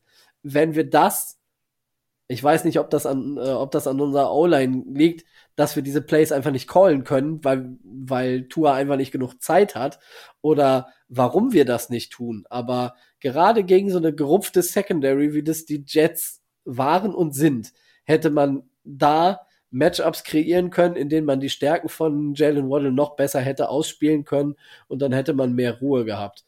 Ähm, Mein Spieler des Spiels ist er aber nicht. Ähm, mein Spieler des Spiels, und ich hätte nicht gedacht, dass ich das in dieser Saison nochmal sagen würde, ähm, war Miles Gaskin. Ähm, er hat zwar bei seinen 23 Attempts in Anführungszeichen nur 89 Yards gemacht, ähm, aber ähm, er hat ähm, vier First Downs äh, erreicht. Er hat 33 Yards after Contact ähm, erzielt. Ähm, und ähm, er hat gezeigt, dass das Running Game der Dolphins nicht so schlecht ist, wie es in den letzten Wochen ausgesehen hat. Und dass wir durchaus ähm, da, wenn die O-Line in der Lage ist, da Lücken zu kreieren, durchaus auch ein Spieler ist, der äh, auf gute Yards kommen kann. Da hat er gegen die Jets so, ich glaube, zwei, drei, vier ähm, Läufe drin gehabt, die mir gut gefallen haben und die mir den Glauben lassen, dass wir zwar ein Pass-Heavy-Team bleiben, dass wir aber nicht 100% Passspiel äh, erleben müssen. Gut, dann würde ich jetzt sagen, wir haben jetzt gut eine Stunde gequatscht über die Vergangenheit, über Neuigkeiten. Lass uns doch mal einen Blick in die Zukunft werfen. Und da kommt jetzt unser Gast Moritz ins Spiel, der ja jetzt sich jetzt anscheinend doch mit den Panthers auskennt, obwohl er Buccaneers und Saints-Fan ist. ähm, und zuallererst mal würde ich dann Moritz gerne mal ja, erzählen lassen. Ihr habt ja letzte Woche gegen die, gegen, nein, nicht gegen die, doch gegen die Washington Football Teamers. Ne, mhm. Muss man ja, ist ja immer noch gefährlich, wenn man mit die anfängt gegen das Washington Football Team verloren. Bei euch ist eine ganze Menge los. Was sagst du denn so bisher so kurz zusammengefasst der Saison deines Teams, deiner Franchise und ja, was möchtest du uns mit auf den Weg geben? Ähm, ja, es war natürlich bisher auch ein ähm, großes Auf und Nieder, äh, in erster Linie hauptsächlich erstmal Nieder. Ähm, ich fand das, was ihr vorhin gesagt habt, ganz interessant, so äh, wenn man den Rebuild am Reißbrett entwirft und den dann gegen die Wand fährt. Ähm, war das ja bei den Panthers ungefähr so der Fall, dass man äh, im letzten Jahr eigentlich angefangen hat zu rebuilden und dann, äh, ja, man hat sich dann immer so ein bisschen gefragt, was denn so der, der Plan dahinter ist. Mittlerweile weiß man so ein bisschen, was die Philosophie war, einfach das Team in den letzten zwei Jahren zu einer, ja, mit einer dominanten Defense aufzubauen, äh, die Offense so ein bisschen zu vernachlässigen. Äh, und dann alles in allem ist es jetzt natürlich auch eine interessante Geschichte, wo wir dann heute sind. Aber wenn man sich nur noch mal kurz das zusammenfasst, was in der Offense passiert ist, natürlich hing da der neue Trainerstab, äh, der neue General Manager und so. Das gehört ja dann auch immer alles noch dazu, wenn es um sportliche Entscheidungen geht aber man hat äh, ja dann äh, den langjährigen Franchise-Quarterback Cam Newton entlassen, äh, um dann sich Teddy Bridgewater von den Saints zu holen für relativ viel Geld. Ähm, hat irgendwie dann gemeint, man müsste das Experiment nach einem Jahr wieder beenden. Hm, die Denver Broncos freuen sich, glaube ich, momentan immer noch, dass die Panthers noch relativ viel Gehalt von Teddy Bridgewater bezahlen und die Broncos da äh, nur einen Teil dazu beisteuern müssen. Dann meinte man irgendwie, ähm, man könnte sich versuchen, Sam Darnold zu ertraden. Ganz kurz, hier muss ich reingrätschen. Ja. Ähm, er heißt bei uns nicht Sam Darnold, wir haben ja oft genug gegen ihn gespielt. Es ist, wir haben ihn immer genannt Turnover Sam. Ja, das wäre jetzt nicht von mir nicht ganz gerecht, ihn äh, äh so zu nennen, aber ähm, ja, man hat sich den dann eben äh, geholt für einen Zweit- und einen Viertrunden-Pick äh, mit der mit der Meinung, man würde den schon reparieren können und aus ihm dann doch noch einen guten Quarterback machen. Ähm, das Experiment ist von vielen äh, Beobachtern sehr kritisch gesehen worden, weil man ja einfach an vielen Stellen gesehen hat, also das, es funktionieren einfach grund, grundsätzliche Dinge nicht, die man von einem Spieler erwarten kann, der schon drei Jahre in der NFL als Quarterback spielt. New York Jets und Umstände und Trainerstab hin oder her. Ja, das Experiment ist gescheitert. Ähm, man muss jetzt auch hier dazu sagen, dass die Panthers gleich kurz nach dem Draft, als man eben sich an achter Stelle für den Cornerback JC Horn entschieden hat und eben nicht für einen Quarterback, der noch auf dem Board gewesen wäre, beispielsweise Justin Fields oder Mac Jones, ähm, hat man gleich die 5-Jahres-Option für Sam Darnold gezogen. Das heißt, der kostet im nächsten Jahr auch noch runde 18 Millionen. Hat jetzt aber irgendwie festgestellt, dass es das wohl nicht ist. Ähm, hat dann, äh, hat sich dann auch verletzt. Ich glaube, zwei Spiele hintereinander. Deswegen bin ich mir da auch nicht so sicher, was da denn so wirklich Phase ist, ob es dann eine, wirklich zwei unterschiedliche Verletzungen waren und dann jetzt momentan er sich das Schulterblatt angebrochen hat oder wie es im gehässigen Twitter äh, hieß, äh, er hat eine Incomplete Fracture der Schulter und ja, dann bietet sich natürlich der Witz an mit Incomplete. Äh, nicht mal die Schulter kann er sich ganz brechen. Äh, ist sehr gemein, der Gag, aber ähm, ist, ja, lassen wir das. Uh, und im Grunde genommen hatte man sich schon damit abgefunden mit, okay, Sam Donald wäre es eh nicht gewesen, dann lasst uns doch jetzt mal ähm, äh, PJ Walker, den, den Backup-Quarterback, ein bisschen Spielpraxis sammeln, der ja aus der XFL kam, dort eigentlich nur gewonnen hat und sehr interessant aussah. Also wenn man sich das stellenweise angeschaut hat, ne, ein Dual Threat Quarterback, der einfach dann nochmal eine andere Ebene in die Offense gebracht hat. Man sich aber doch recht klar war, dass das vielleicht irgendwann mit der entsprechenden Erfahrung ein solider Backup sein kann, aber wahrscheinlich dann doch irgendwie kein Starter in der NFL. Äh, und dann kam es zur größten Überraschung wahrscheinlich, die auch so, denke ich, in die NFL-Geschichte eingehen würde. Es kam am Donnerstag vor zwei Wochen oder morgen sind es genau zwei Wochen äh, eine Pressemeldung, äh, die Panthers sind eventuell im Gespräch, um Cam Newton zurückzuholen als Quarterback. Das Ganze hat sich dann so schnell verflüchtigt, dass man eigentlich davon ausgehen musste, dass da was passieren kann, weil die Meldung einfach viel zu, viel zu viral ging. Ähm, und dann kam das, was kein Panthers-Fan jemals irgendwie, glaube ich, noch sich äh, erwartet hat oder ausgemalt hat, gewünscht haben sich, glaube ich, sehr, sehr viele, äh, nochmal Cam Newton als Quarterback der Carolina Panthers zu sehen. Und das Ganze ist dann passiert. Er hat nochmal unterschrieben für diese Saison, bekommt auch ganz in Ordnung Geld. Ähm, hat dann sein, ist, hat dann. Ganz kurz, dass ich da nochmal reingrätsche. Habe ja. ich das richtig im Kopf? Er bekommt auch noch Geld von seinem ersten Vertrag rein, theoretisch von euch. Also, nee, glaube ich, da immer noch mit Geld in den Büchern, ne? Nee. Ähm, im, das war ja auch damals so, dass die Entlassung von Cam Newton relativ, also von, von der Front Office Seite relativ zu verschmerzen war, denn er war in seinem letzten Vertragsjahr, in dem er 20 Millionen gekostet hätte. Allerdings waren von diesen 20 Millionen nur zwei garantiert. Das heißt, du hast einen Debt Salary Cap von zwei Millionen Dollar gehabt äh, und damit zumindest finanziell keine, war das kein Hindernis, um ihn zu entlassen. Okay, dann habe ich das falsch im Kopf. Aber ihr zahlt halt noch Teddy Bridgewater und Sam Darnold, also ihr zahlt den Nachfolger von Cam Newton, da gibt es ja dieses Meme. Ihr seid den Nachfolger von Cam Newton und ihr seid den Nachfolger des Nachfolgers und Cam Newton selber. Genau. Ähm, das ist besonders interessant, wenn man sich vor zwei Jahren den Owner David Tepper angehört hat, wie man denn mit der, mit dem letzten Vertragsjahr von Cam Newton umging, wo man es ja auch, man muss es ja auch wirklich so sagen, selber nicht wusste, wie gesund er ist. Ne? Er hatte 2018 diese Schulterverletzung am Wurfarm, 2019 zwei Spiele gespielt und sich dann den Fuß gebrochen. Ähm, war das Zitat damals von David Tepper irgendwas mit der Richtung mit, wir werden ja jetzt keinen 30 Millionen Fehler machen für die nächsten Jahre, nach dem Motto, einen Quarterback extenden, von dem du nicht weißt, ob er gesund ist. Gut, die 30 Millionen haben sie anders ausgegeben. Äh, ja, dem, äh, dem äh, zusammengefasst oder abschließend zu sagen, sind sowohl sportlich als natürlich auch emotional da gerade sehr viele Dinge am Laufen. So sieht das aus. Gut, ähm, dann werde ich dir jetzt mal die erste Frage stellen, äh, etwas anders wahrscheinlich als Rico das tun würde. Moritz, was wären denn deine Keys to Win gegen die Miami Dolphins.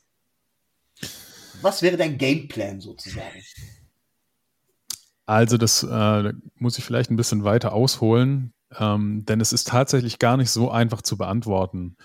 Hm, jetzt ist es ja auch nochmal so, dass man ja auch mit Sam Darnold äh, drei oder vier Spiele gewinnen konnte. Das waren aber auch Gegner, die man dann im Nachhinein vielleicht ein bisschen anders beurteilen kann. Ne? Ich meine, das erste Spiel war gegen die New York Jets. Ähm, das, wenn man sich das jetzt aus heutiger Perspektive anguckt, ist das jetzt klar. Ich meine, das kann immer alles passieren und in dieser Saison sowieso, aber es waren jetzt nicht so die, war jetzt einfach nicht der, stärk, der stärkste Schedule am Anfang der Saison.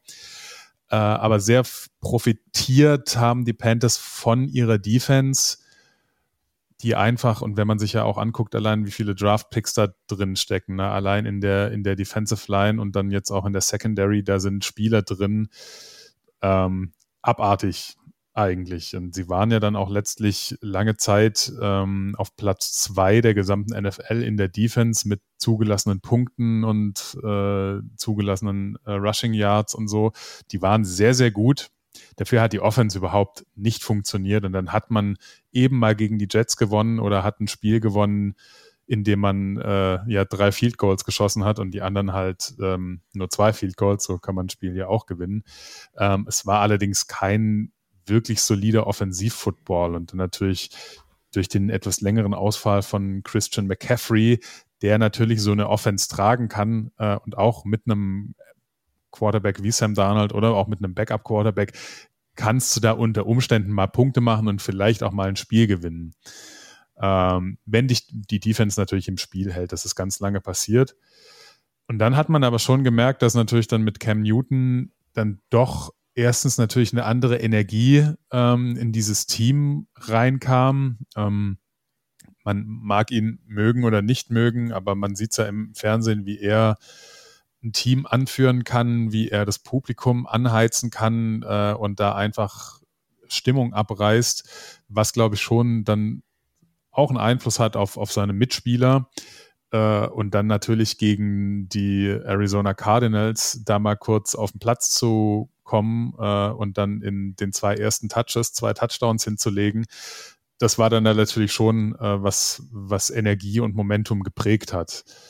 Das war jetzt auch am vergangenen Sonntag gegen Washington so. Ähm, zwei Passing-Touchdowns von ihm, ein gelaufener Touchdown. Das war schon von der Offense sehr solide. Ähm, klar, wie gesagt, man muss da immer das Emotionale, das Emotionale noch ein bisschen ausordnen, äh, ausklammern, weil das war für viele Fans und für mich auch einfach abartig geil, ähm, diesen Typen nochmal bei einem Heimspiel zu sehen und der dann auch gleich zeigt, ja, ich kann übrigens doch noch werfen, ich kann auch nicht nur noch laufen, das war natürlich schon fett.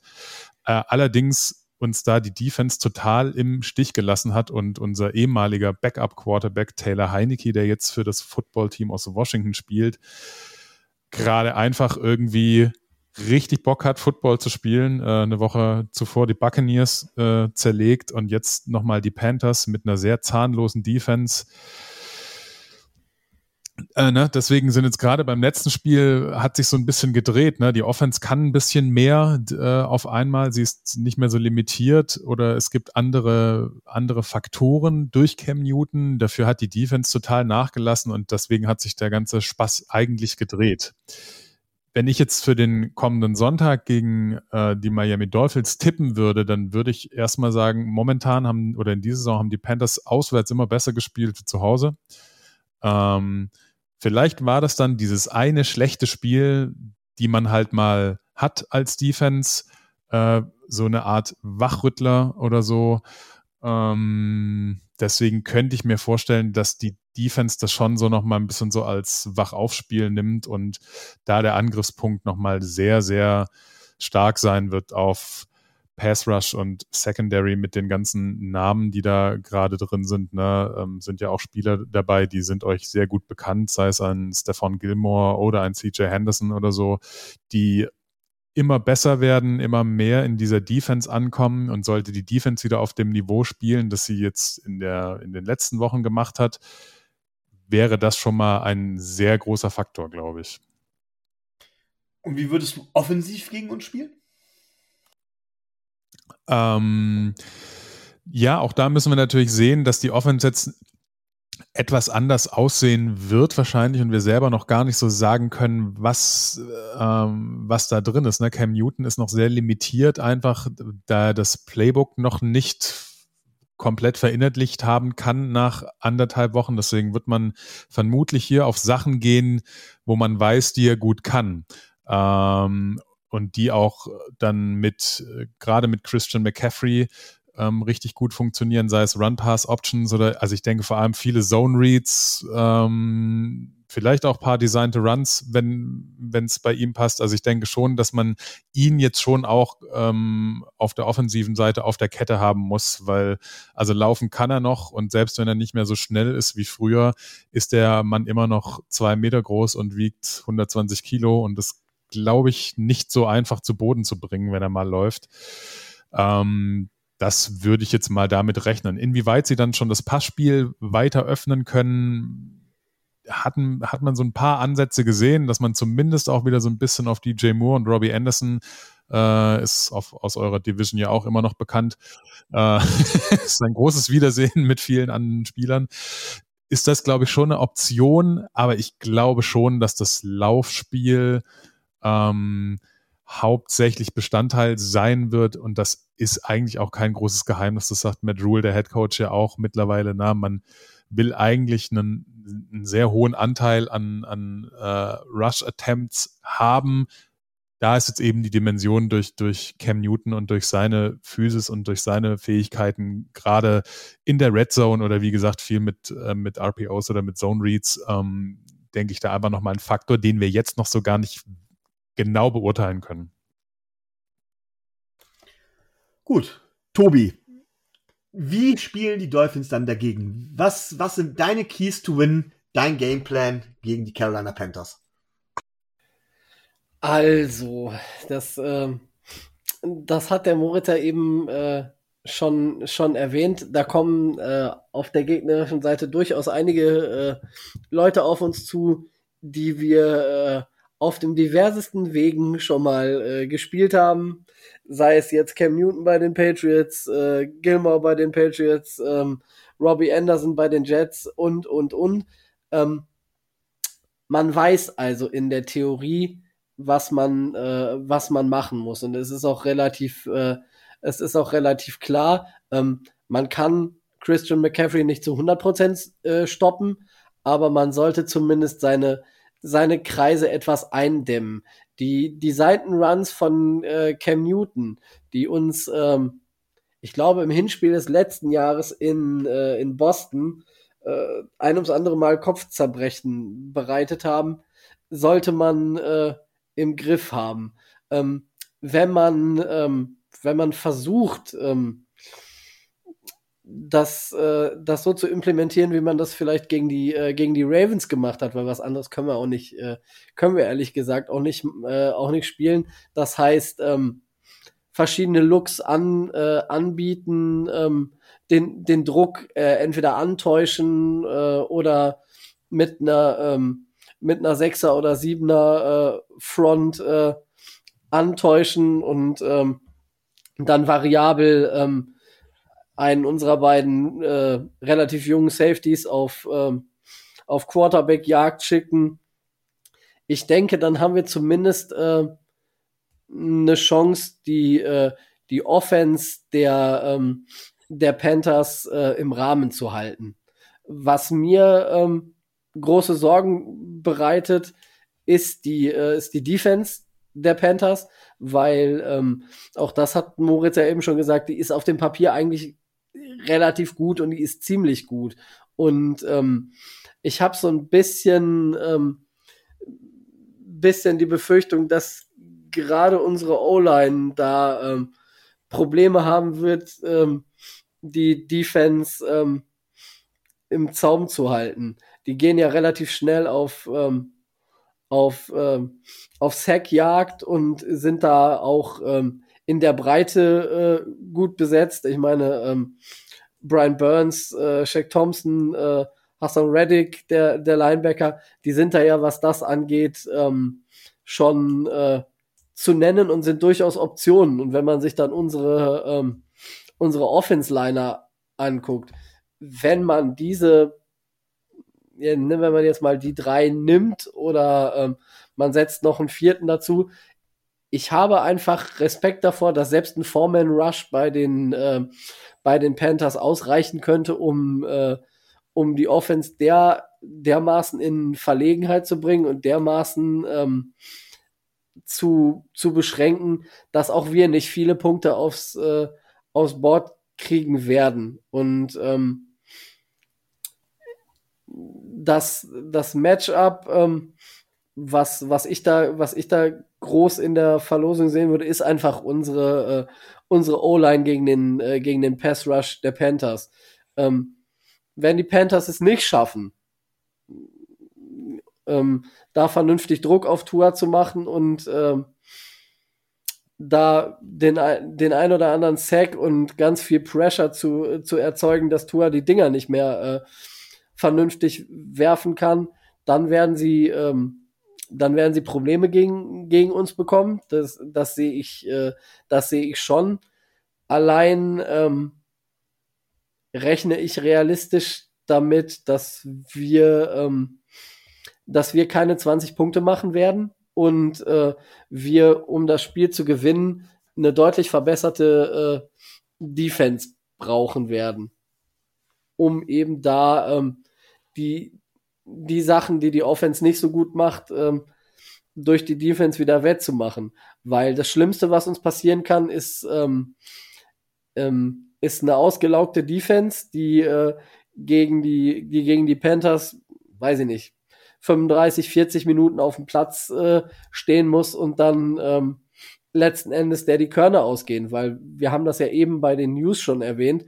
Wir sind in der Breite und in der Tiefe nicht so stark, als dass wir da großartig durchwechseln könnten. Das heißt, viele wichtige unserer Spieler müssen wahrscheinlich 100% der Snaps durchspielen und das kann gerade ähm, hinten raus Probleme geben.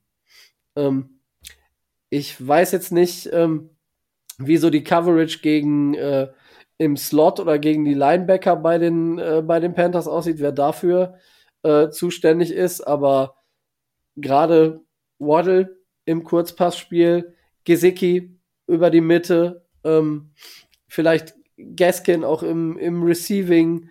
Ähm, das sind ja durchaus Optionen, die, ähm, die Miami in der Offense hat, die Miami in der Offense auch spielt. Ähm, von daher, wenn die Panthers sich darauf einstellen können und wenn die Panthers das ähm, minimieren und wegnehmen können, könnte es ein ganz schön langer Abend werden.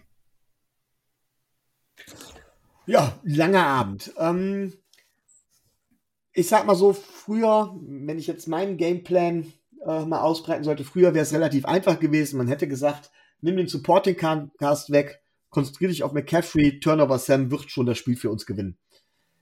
Jetzt mit Cam Newton ist es nicht mehr ganz so einfach. Das erste, was du tun musst, du musst halt versuchen, die Emotionalität bei Cam Newton rauszunehmen. Das heißt, du musst Contain halten. Du darfst ihn nicht ins Laufen kommen lassen. Ähm, und dafür musst du, hast du halt eben was anderes offen. Und die Frage ist, was wirst du offen haben? Moritz hat es gerade eben schon so richtig schön gesagt, ähm, dass die Offense, vor allem das Passing Game, kann noch nicht äh, komplett, das Playbook kann noch nicht komplett mit Cam Newton abgestimmt sein. Ich weiß, dass Cam Newton durchaus auch werfen kann und ich finde das Receiving Core tatsächlich der Carolina Panthers auch gut. Christian McCaffrey kann fangen. Terrence Marshall Jr. war ein Spieler, den ich im Draft sehr mochte. DJ Moore und Robbie Anderson als Deep Threat, das sind schon Receiver, die an einem guten Tag oder wenn sie gut eingesetzt werden, dementsprechend einiges erledigen können. Ich erwarte, dass Robbie Anderson aufblüht, wenn er endlich mal nicht Bälle von Turnovers empfangen muss. Ähm, das war ja, ich glaube, der arme Junge, wenn der jetzt irgendwo anders hinwechselt, äh, verpflichten die auch äh, Sam Darnold. Also es wird, wird für den ganz schwierig. Ähm, also erstmal ist es wichtig, Contain zu halten und die Frage ist, welch, was wir zulassen. Konzentration aufs Laufspiel lass die einzelnen Big Plays, und die werden wir dann kassieren, von Cam Newton zu. Ähm, du musst es dann auf der anderen Seite versuchen zu gewinnen. Und da gibt es halt die Möglichkeit, du hast, Tobi, die gute Defense der Carolina Panthers angesprochen. Jetzt gibt es aber eine Sache, die tatsächlich Tua wirklich kann. Er kann vielleicht nicht das wirklich vertikale Spiel gut, aber er kann aus dem Rhythmus heraus das Kurzpassspiel, das kriegt er hin. Das heißt, wir brauchen viel übers Kurzpassspiel, Tua wieder in Bewegung bringen. Ich sage es oft, Rollouts, Play Action und dann versuchen über das Kurzpassspiel lange Drives hinzuzaubern. Das wird wichtig sein, lange Drives. Einfach ähm, aus dem Grund, um die um die Defense tatsächlich der Panthers irgendwann müde zu machen. Dann wenn wir uns auf, einen, auf ein Duell an der Line einlassen, einlassen da, da, das verlieren wir haushoch. Das werden wir haushoch verlieren. Ähm, über das Kurzpassspiel haben wir eine Chance. Es ist aber wichtig, das letztendlich auch zu finalisieren. Das heißt, in den Ingame-Entscheidungen auch aggressiv zu sein, nicht zu feige, das stört mich ja sowieso immer, immer dieses Angetäusche bei Vierter und Kurz an der Mittellinie oder sowas und dann letztendlich doch panten. Das sind so Geschichten. Sei aggressiv, guck, dass du die Defense, die gegnerische Defense lange auf dem Platz hältst, dann Mürbe machst, äh, dann natürlich letztendlich finalisieren. Das heißt, du musst aus deinen paar Possessions, so viele Possessions werden wir nicht haben, oder so viele lange Drives werden wir dann dementsprechend nicht haben, musst du Punkte machen. Und in der Secondary halt eben dementsprechend Man-Coverage spielen. Das kennen wir ja.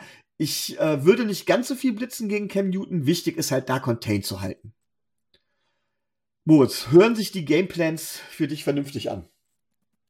Ja, also was natürlich, ähm, das hattet ihr vorher bei, bei den Dolphins auch angesprochen, ähm, bei den Panthers schon auch ein Problem natürlich ist, ist die Offensive Line, die ähm, erstens jetzt nicht mehr der höchsten Qualität bestückt ist, zumal sich äh, da auch viele Verletzungen passiert sind und da hin und wieder äh, rumgeschiftet wird.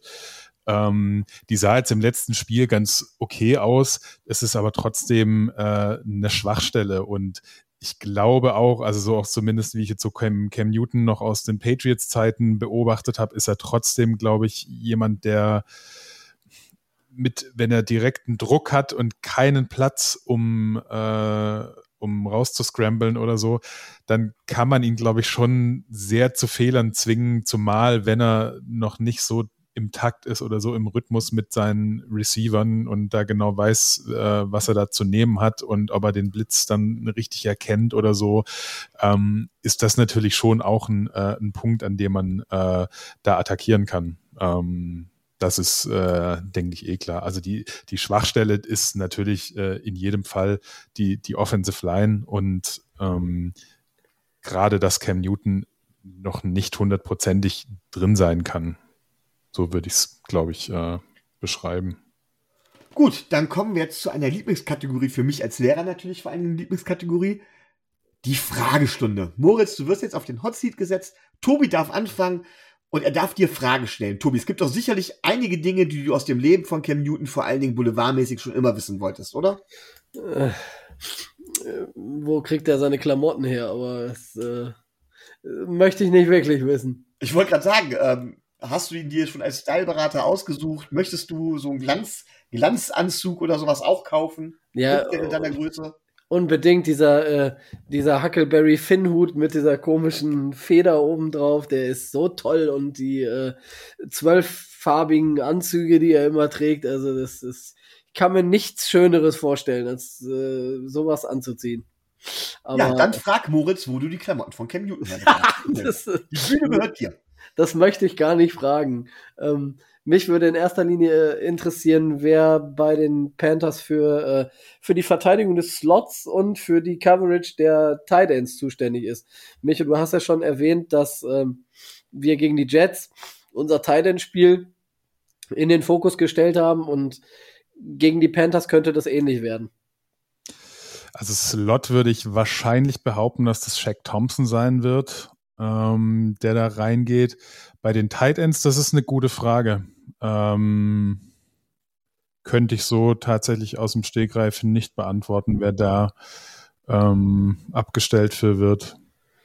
Würdest du sagen, dass die Verteidigung gegnerischer Titans eine Schwäche der Carolina Panthers ist oder habt ihr da jetzt nicht so die Probleme mit?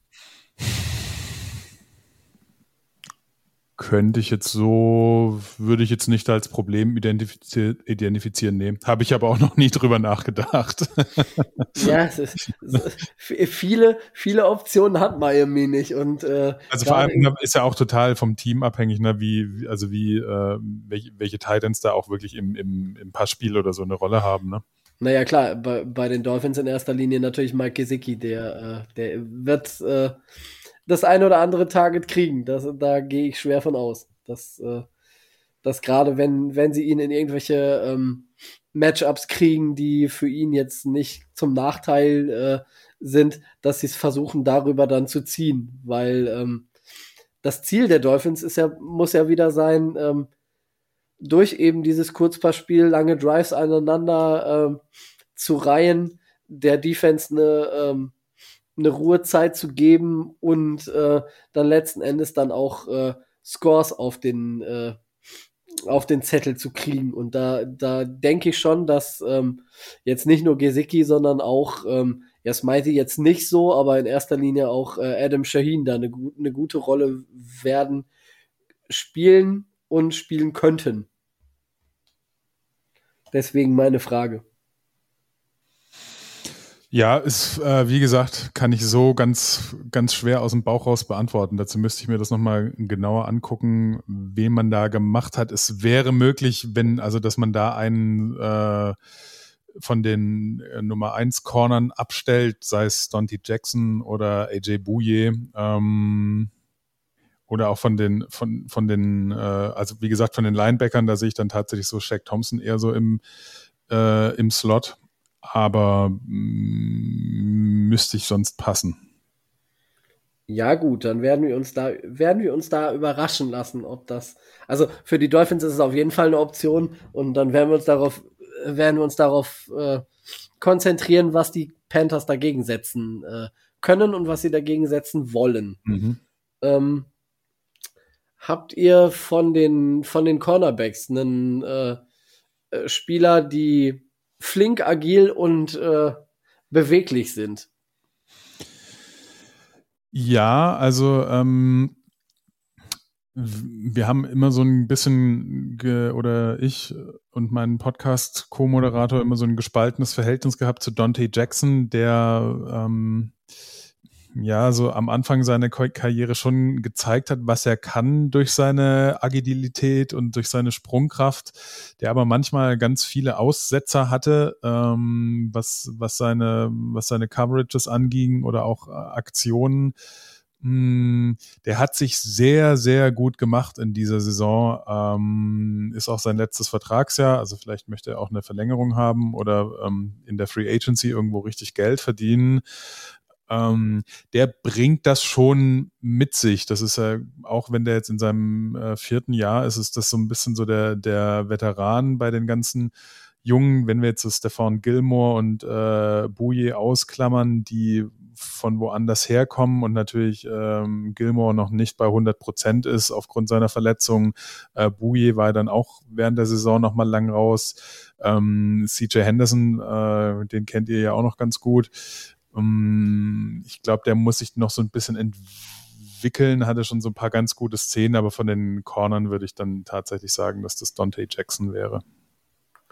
Okay, ja, dann, dann, dann verbuche ich das mal als, äh, als Möglichkeit, dass, dass man vielleicht da Jalen Waddle draufsetzt und äh, dass der ihm, äh, dass der dem mal zeigt, was da so, äh, was da so gegängelt wird und dass ich hoffe, dass man ihm auch die Möglichkeiten gibt, die er von seinem Skillset her äh, kann, weil das wäre wichtig, den, äh, den in der Offense auch mal, äh, auch mal ähm, so einzusetzen, dass er seine Stärken auch mal ausspielen kann. Momentan ist das ja eher ähm, gut, er catcht die Bälle relativ gut, macht aber ähm, nach dem Catch nicht mehr viele Yards, weil einfach die, äh, die Routen und die, äh, die, die Bälle nicht so ausgelegt sind, als dass er das, ähm, dass er das äh, wirklich dann auch positiv umsetzen könnte.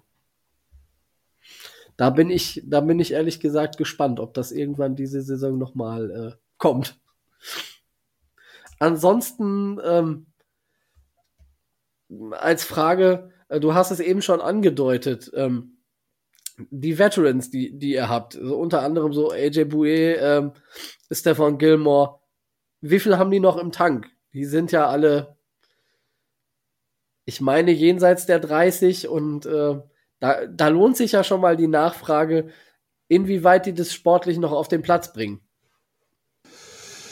Das ist eine gute Frage. Also ich meine, gerade bei Gilmore haben wir es noch nicht gesehen. Bei ihm wünsche ich es wünsch mir tatsächlich, äh, weil ich ihn unheimlich mag äh, und auch seine, also das Spielerische, was er, also gerade in seiner ähm, Defensive Player of the Year Saison, was er da gezeigt hat, das fand ich so abartig geil. Ähm, und das war auch, also ich habe mich da unheimlich gefreut, dass die Panther sich den geholt haben, weil ich habe das schon ganz oft gesagt, diesen Spieler hätte ich gerne und das passiert nie, wenn ich sage, diesen Spieler hätte ich gerne, dann geht er, was weiß ich, zu den Rams oder sonst irgendwo hin, aber natürlich nicht zu den Carolina Panthers.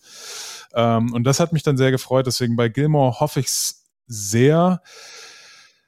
Bei Bouye äh, muss man gucken. Ich weiß auch gar nicht, wie lange der einen Vertrag hat, äh, ob der noch länger da ist. Also Gilmore hat ja eh auch nur einen Einjahresvertrag erstmal und dann wird man sich gucken. Ich hoffe, dass die alle sportlich noch was im Tank haben, denn wenn wir zumindest eins gelehrt haben, äh, geht nichts über Cornerbacks außer mehr Cornerbacks. So ein bisschen. Ähm, und das finde ich, fände ich ganz gut, wenn man diese Qualität da behalten kann. Ja, dieses Mantra äh, kommt den Dolphins nicht ganz unbekannt vor. das kennen wir irgendwo ja. Dass äh, Brian Flores am, am, liebsten wahrscheinlich mit äh, zehn Secondary-Spielern spielen würde, wenn er es denn könnte. Also das ist, äh, das ist uns bekannt. Ähm, Kannst du eine Aussage darüber treffen, wie die Carolina Panthers auf Hitze äh, oder auf äh, starke Wärmeeinstrahlung reagieren? Gibt es da irgendwelche Sachen, wo du sagst, äh, wenn die in die Kälte kommen, spielen sie besser, als wenn sie in die Hitze kommen? Weil in Miami werden sie ja wahrscheinlich wieder braten dürfen. Müsste ich mal drüber nachdenken. Gut, Arizona war natürlich im Dome, ne? Ähm, da gehe ich davon aus, dass das nicht so heiß war. Ähm, ich glaube, dass denen das relativ egal ist, da die ähm, ja sowohl, also wenn sie zu Hause spielen, ja auch sowohl im, im Herbst oder im, im Spätsommer Nachmittag schon noch echt gute Temperaturen haben äh, und auch im Winter schon echt kalte. Ähm, also ich glaube, da sind dann so die Nachteile, gerade so bei den, bei den Teams, wie jetzt irgendwie, äh, wenn, wenn die Teams aus Kalifornien irgendwie nach Green Bay reisen oder so, dass das eine andere Hausnummer ist. ähm, oder die Cardinals oder so. Ja, wobei, wenn die im Dome spielen. Äh, ich glaube nicht, dass es ein großer Faktor ist. Ähm, tatsächlich glaube ich nicht. Nee. Mm, du würdest also auch nicht sagen, dass äh, die Carolina Panthers ähm, Physis, Physis-Probleme haben. Nee, dazu, dazu ist, also sollten sie nicht, weil dazu ist das Team zu jung. okay, gut. Sind die noch alle jung und stehen, äh, stehen in der, äh, in der Blüte ihrer sportlichen Schaffenskraft? Ich weiß jetzt nicht, wie es jetzt im Stand dieser Saison jetzt aussieht mit den äh, Verpflichtungen äh, der alten Eisen, also gerade so Newton und, und Gilmore, aber sie waren, glaube ich, dann nach dem Draft ähm, in den Top 5 der jüngsten Teams.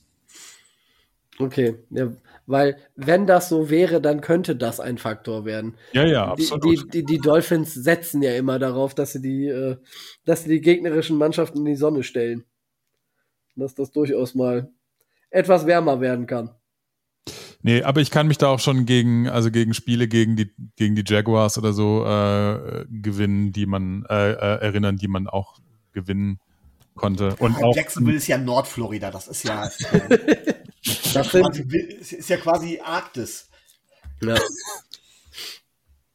Da ist, äh, da ist mit Wärme nicht so viel. In Miami, das kann schon äh, aus eigener Erfahrung, das kann schon, äh, wenn du da brätst in der Sonne, da ist das mhm. schon nicht ganz angenehm. Sehr schön. Tobi, hast du noch weitere Fragen? Nein, ich wäre dann durch. Dann darf ich meine Fragen stellen. Ja.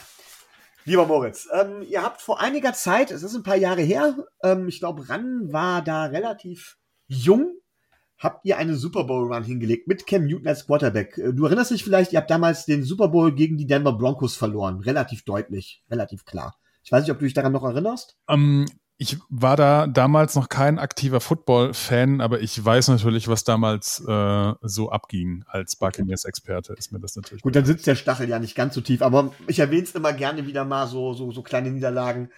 Ähm, die Frage ist, was strebt ihr jetzt? Ihr habt ja jetzt wieder Cam Newton, ihr habt diesmal eine starke Defense. Ähm, strebt ihr jetzt sowas ähnliches an oder wo soll die Reise vor allen Dingen in dieser Saison und auch in den nächsten ein, zwei Jahren hingehen?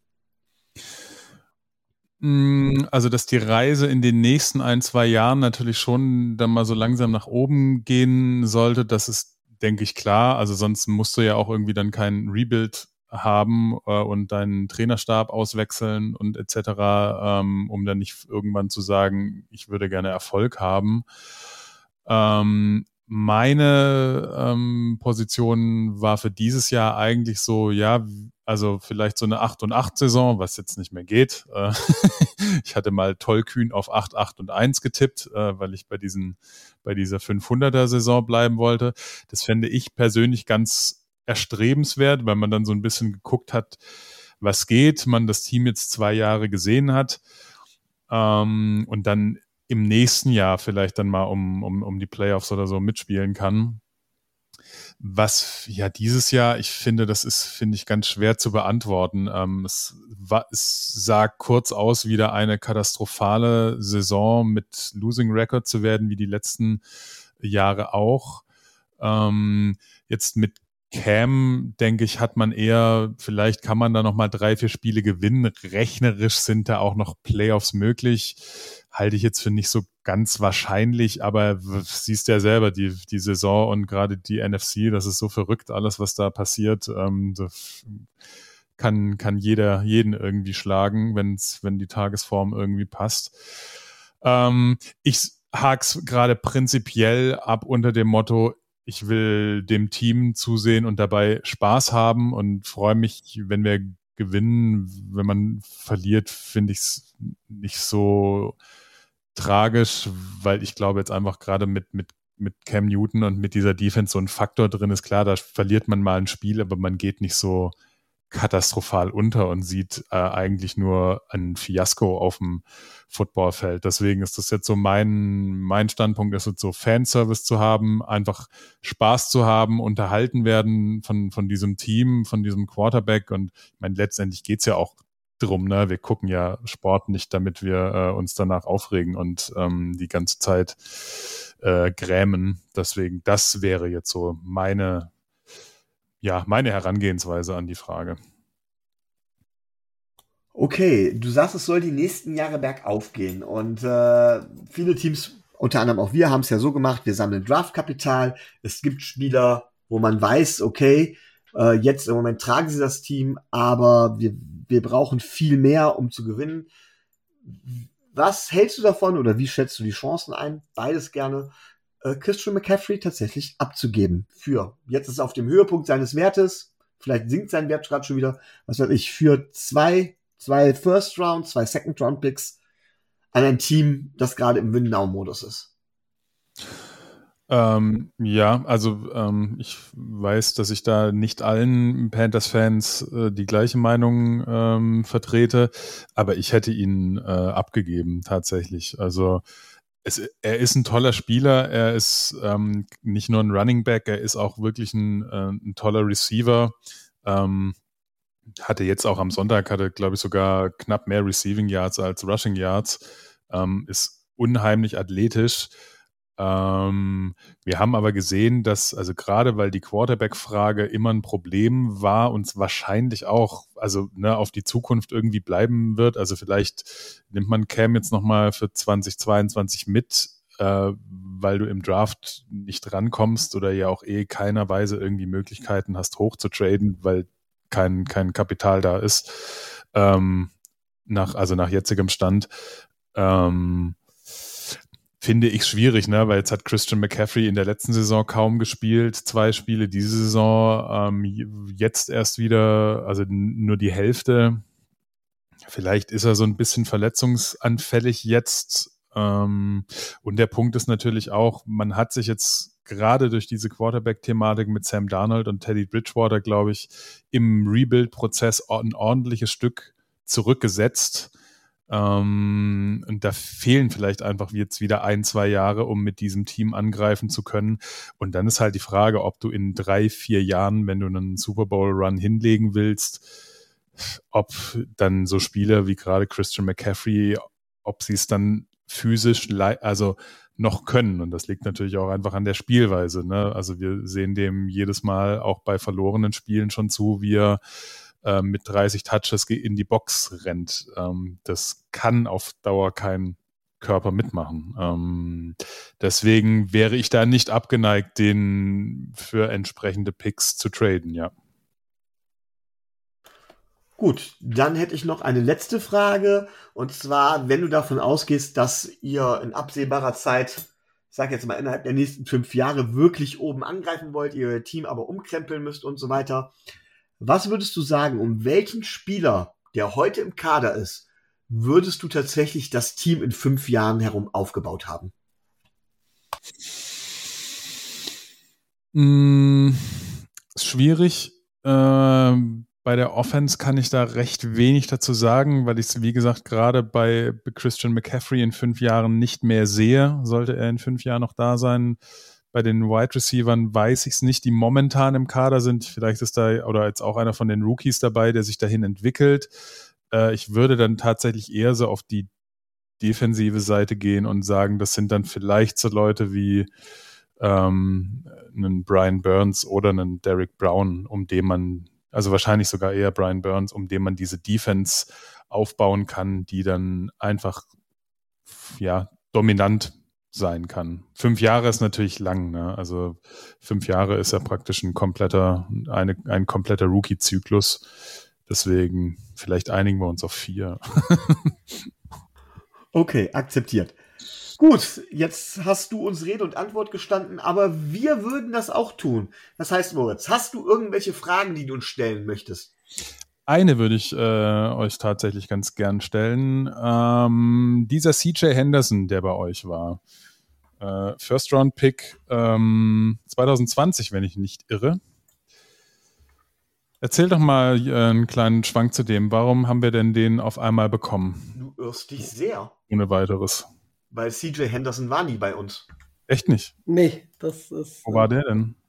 Ach, bei den Jaguars war der. Ja, ja, genau, richtig. Entschuldigung, dann, müsst, dann, dann müsste Falsches Florida-Team. Dann, dann müsste das rausschneiden, dann habe ich die ganze Zeit Blödsinn erzählt. Ach, das lassen wir drin, ist okay. Wie gesagt, wir, hoher Norden ist nicht unsere Baustelle. Das ist ganz, ja, ja, ganz der, andere Menschen. Ja, das ist klar, der kam von den Jaguars.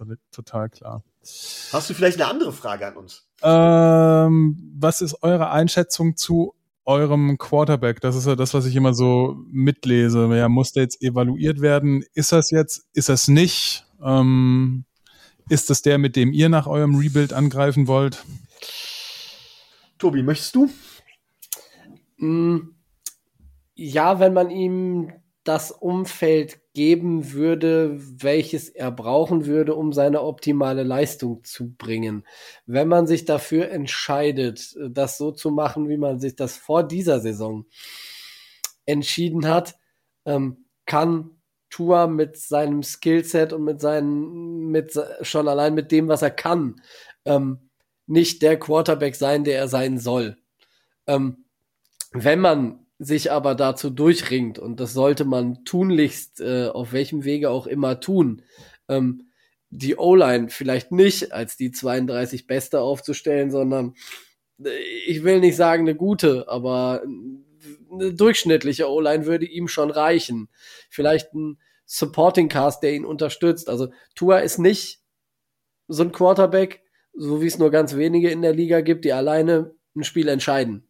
Tua kann ein Spiel verwalten und Tua kann, wenn er die nötige Unterstützung hat, ähm, ein Spiel lenken, aber er ist nicht der Game Decider. Also das ist dann die Frage, was man haben möchte. Ich will, glaube ich, ähm, gerade auch, weil, weil wir ja da den Weg gehen, das über die Defense zu machen. Wir brauchen ja gar nicht unbedingt äh, in der Offense so einen äh, so einen Spielentscheider, der da weiß Gott was für ein äh, für ein, Fe äh, für ein Feuerwerk äh, abbrennt. Aber ähm, so wie es jetzt läuft und so wie die Entscheidungen jetzt getroffen wurden, ähm, muss man ihm die Chance bis zum Saisonende geben. Ich kann mir aber dann nicht vorstellen, unter den Voraussetzungen, dass, ähm, dass er so performen kann, dass er als die Lösung angesehen wird, mit die man in die nächsten Jahre gehen. Und ich sage das jetzt zum 17. Mal hier. Ich sollte das mit diesen ganzen äh, Vorwürfen und juristischen äh, Winkelzügen und keine Ahnung was ähm, sich irgendwann in Luft auflösen oder sollte da äh, nicht allzu viel zurückbleiben, dann wird der nächste Miami Quarterback leider Deshaun Watson heißen. Hast du weitere Fragen an uns, Moritz? Ich glaube nicht, nein. Dann kommen wir wirklich tatsächlich zum vorletzten Punkt unseres Podcasts. Tobi, wie geht das Spiel am Wochenende aus? Naja, ich hatte, Bart habe ich ja nicht mehr zu verlieren. Ich äh, sitze ja, sitz ja am Sonntag ähm, in der, in der, Wil in der Wilma Sports Bar in Berlin auch mit äh, Fans der Carolina Panthers zusammen. Wer aus Berlin und Umfeld kommt, der kann sich gerne mal auch ein, äh, auch ein Autogramm von mir abholen. ich wurde tatsächlich danach gefragt. Ähm, aber ähm, mal, Scherz, mal Scherz beiseite. Also ähm, es soll auf jeden Fall ein gutes Spiel werden, ähm, ohne Verletzungen. Ganz ne, so, so ein Spiel, was man sich auch gerne anguckt. Und ähm, die Dolphins brauchen einen guten Tag. Ähm, teilweise in, in der Offensive einen sehr guten Tag, wenn sie es gewinnen wollen. Mein Kodex verbietet es mir, gegen die Dolphins äh, zu tippen. Ähm, es wird, wird nicht viele Punkte geben. Ähm, ich tippe auf 23, 21 für uns. Mhm. Gut, Moritz, was ist dein Tipp? Ähm, vom Kodex her wäre ich jetzt nicht so abgeneigt. Da bin ich jetzt natürlich, äh, ich würde auch äh, praktisch eine Niederlage tippen, aber ich hoffe natürlich sehr, dass die Panthers gewinnen, ähm, um auch diesen Auswärtstrend äh, zu halten und dann einfach auch ja, die Saison noch ein bisschen spannend zu, ähm, zu gestalten. Ich finde ja nichts langweiliger, als wenn fünf Wochen vor Saisonende im Grunde die Playoffs alle schon klar sind oder so äh, und dann die Leute nur noch ihre Positionen verwalten. Deswegen, ich wünsche mir ja Spannung bis zum letzten Spieltag. Äh, von daher würde ich das äh, dann doch gerne sehen, dass die Panthers da rein rechnerisch dann immer noch äh, ein, ein, mit, äh, ein Wort mitzusprechen hätten. Ähm, ich sage 21 zu 17 für die Panthers. Okay, dann kommt mein Tipp noch und ähm, ja, ich glaube, dass es ein sehr enges Spiel wird. Es wird sehr, sehr schwierig. Allein habe ich die Befürchtung, dass wir den Ball nicht konstant genug bewegen können. Aber allein schon um Tobi Gegenrede zu reiten, glaube ich tatsächlich, dass wir 16 Punkte machen. Und dann werden wir einen Touchdown machen und drei Field Goals durch Jason Sanders der anderen Seite glaube ich nicht, dass es reichen wird und wir werden 17 Punkte kassieren. Also ein denkbar enges Spiel. 17, 16 wäre dann die Niederlage. Ähm, es wird aber ein Spiel auf Augenhöhe sein. Ich glaube nicht, dass wir ganz klar verlieren. Zumindest nicht, wenn man sich an meinen Gameplan hält. Ähm, ich glaube, ich muss Brian Flores mal anrufen. Ja, und das wäre der Tipp. Gibt es noch etwas, was ihr jetzt hier sagen möchtet, Leute? Ähm, machen wir noch Snack a Player? Können wir gerne machen, Tobi. Dann stell die Frage.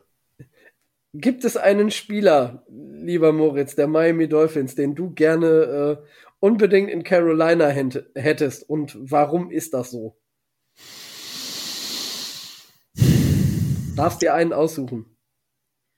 Ähm, also jetzt nur auch um die, um die in die Zukunft irgendwie zu gucken. Äh, hm, hm, hm, es wäre jetzt natürlich einfach, wenn ich jetzt sagen würde, ja, dann äh, nehmen wir einfach Tua Tango, äh, Tango Valoa, dass äh, unsere Quarterback-Frage äh, vielleicht geklärt ist oder wir nochmal mit einem mit einem äh, mit einem Spieler, der es in einem anderen Team nicht geschafft hat, ähm, bei uns nochmal zu versuchen. Ah ja, das bleibt spannend. Ja, dann nehme ich doch den. Gut, dann hätten wir das schon mal geklärt. Hast du noch weiteres, Tobi? Ähm, den Aufruf, den Aufruf zu Wilma habe ich ja schon, habe ich ja schon gemacht.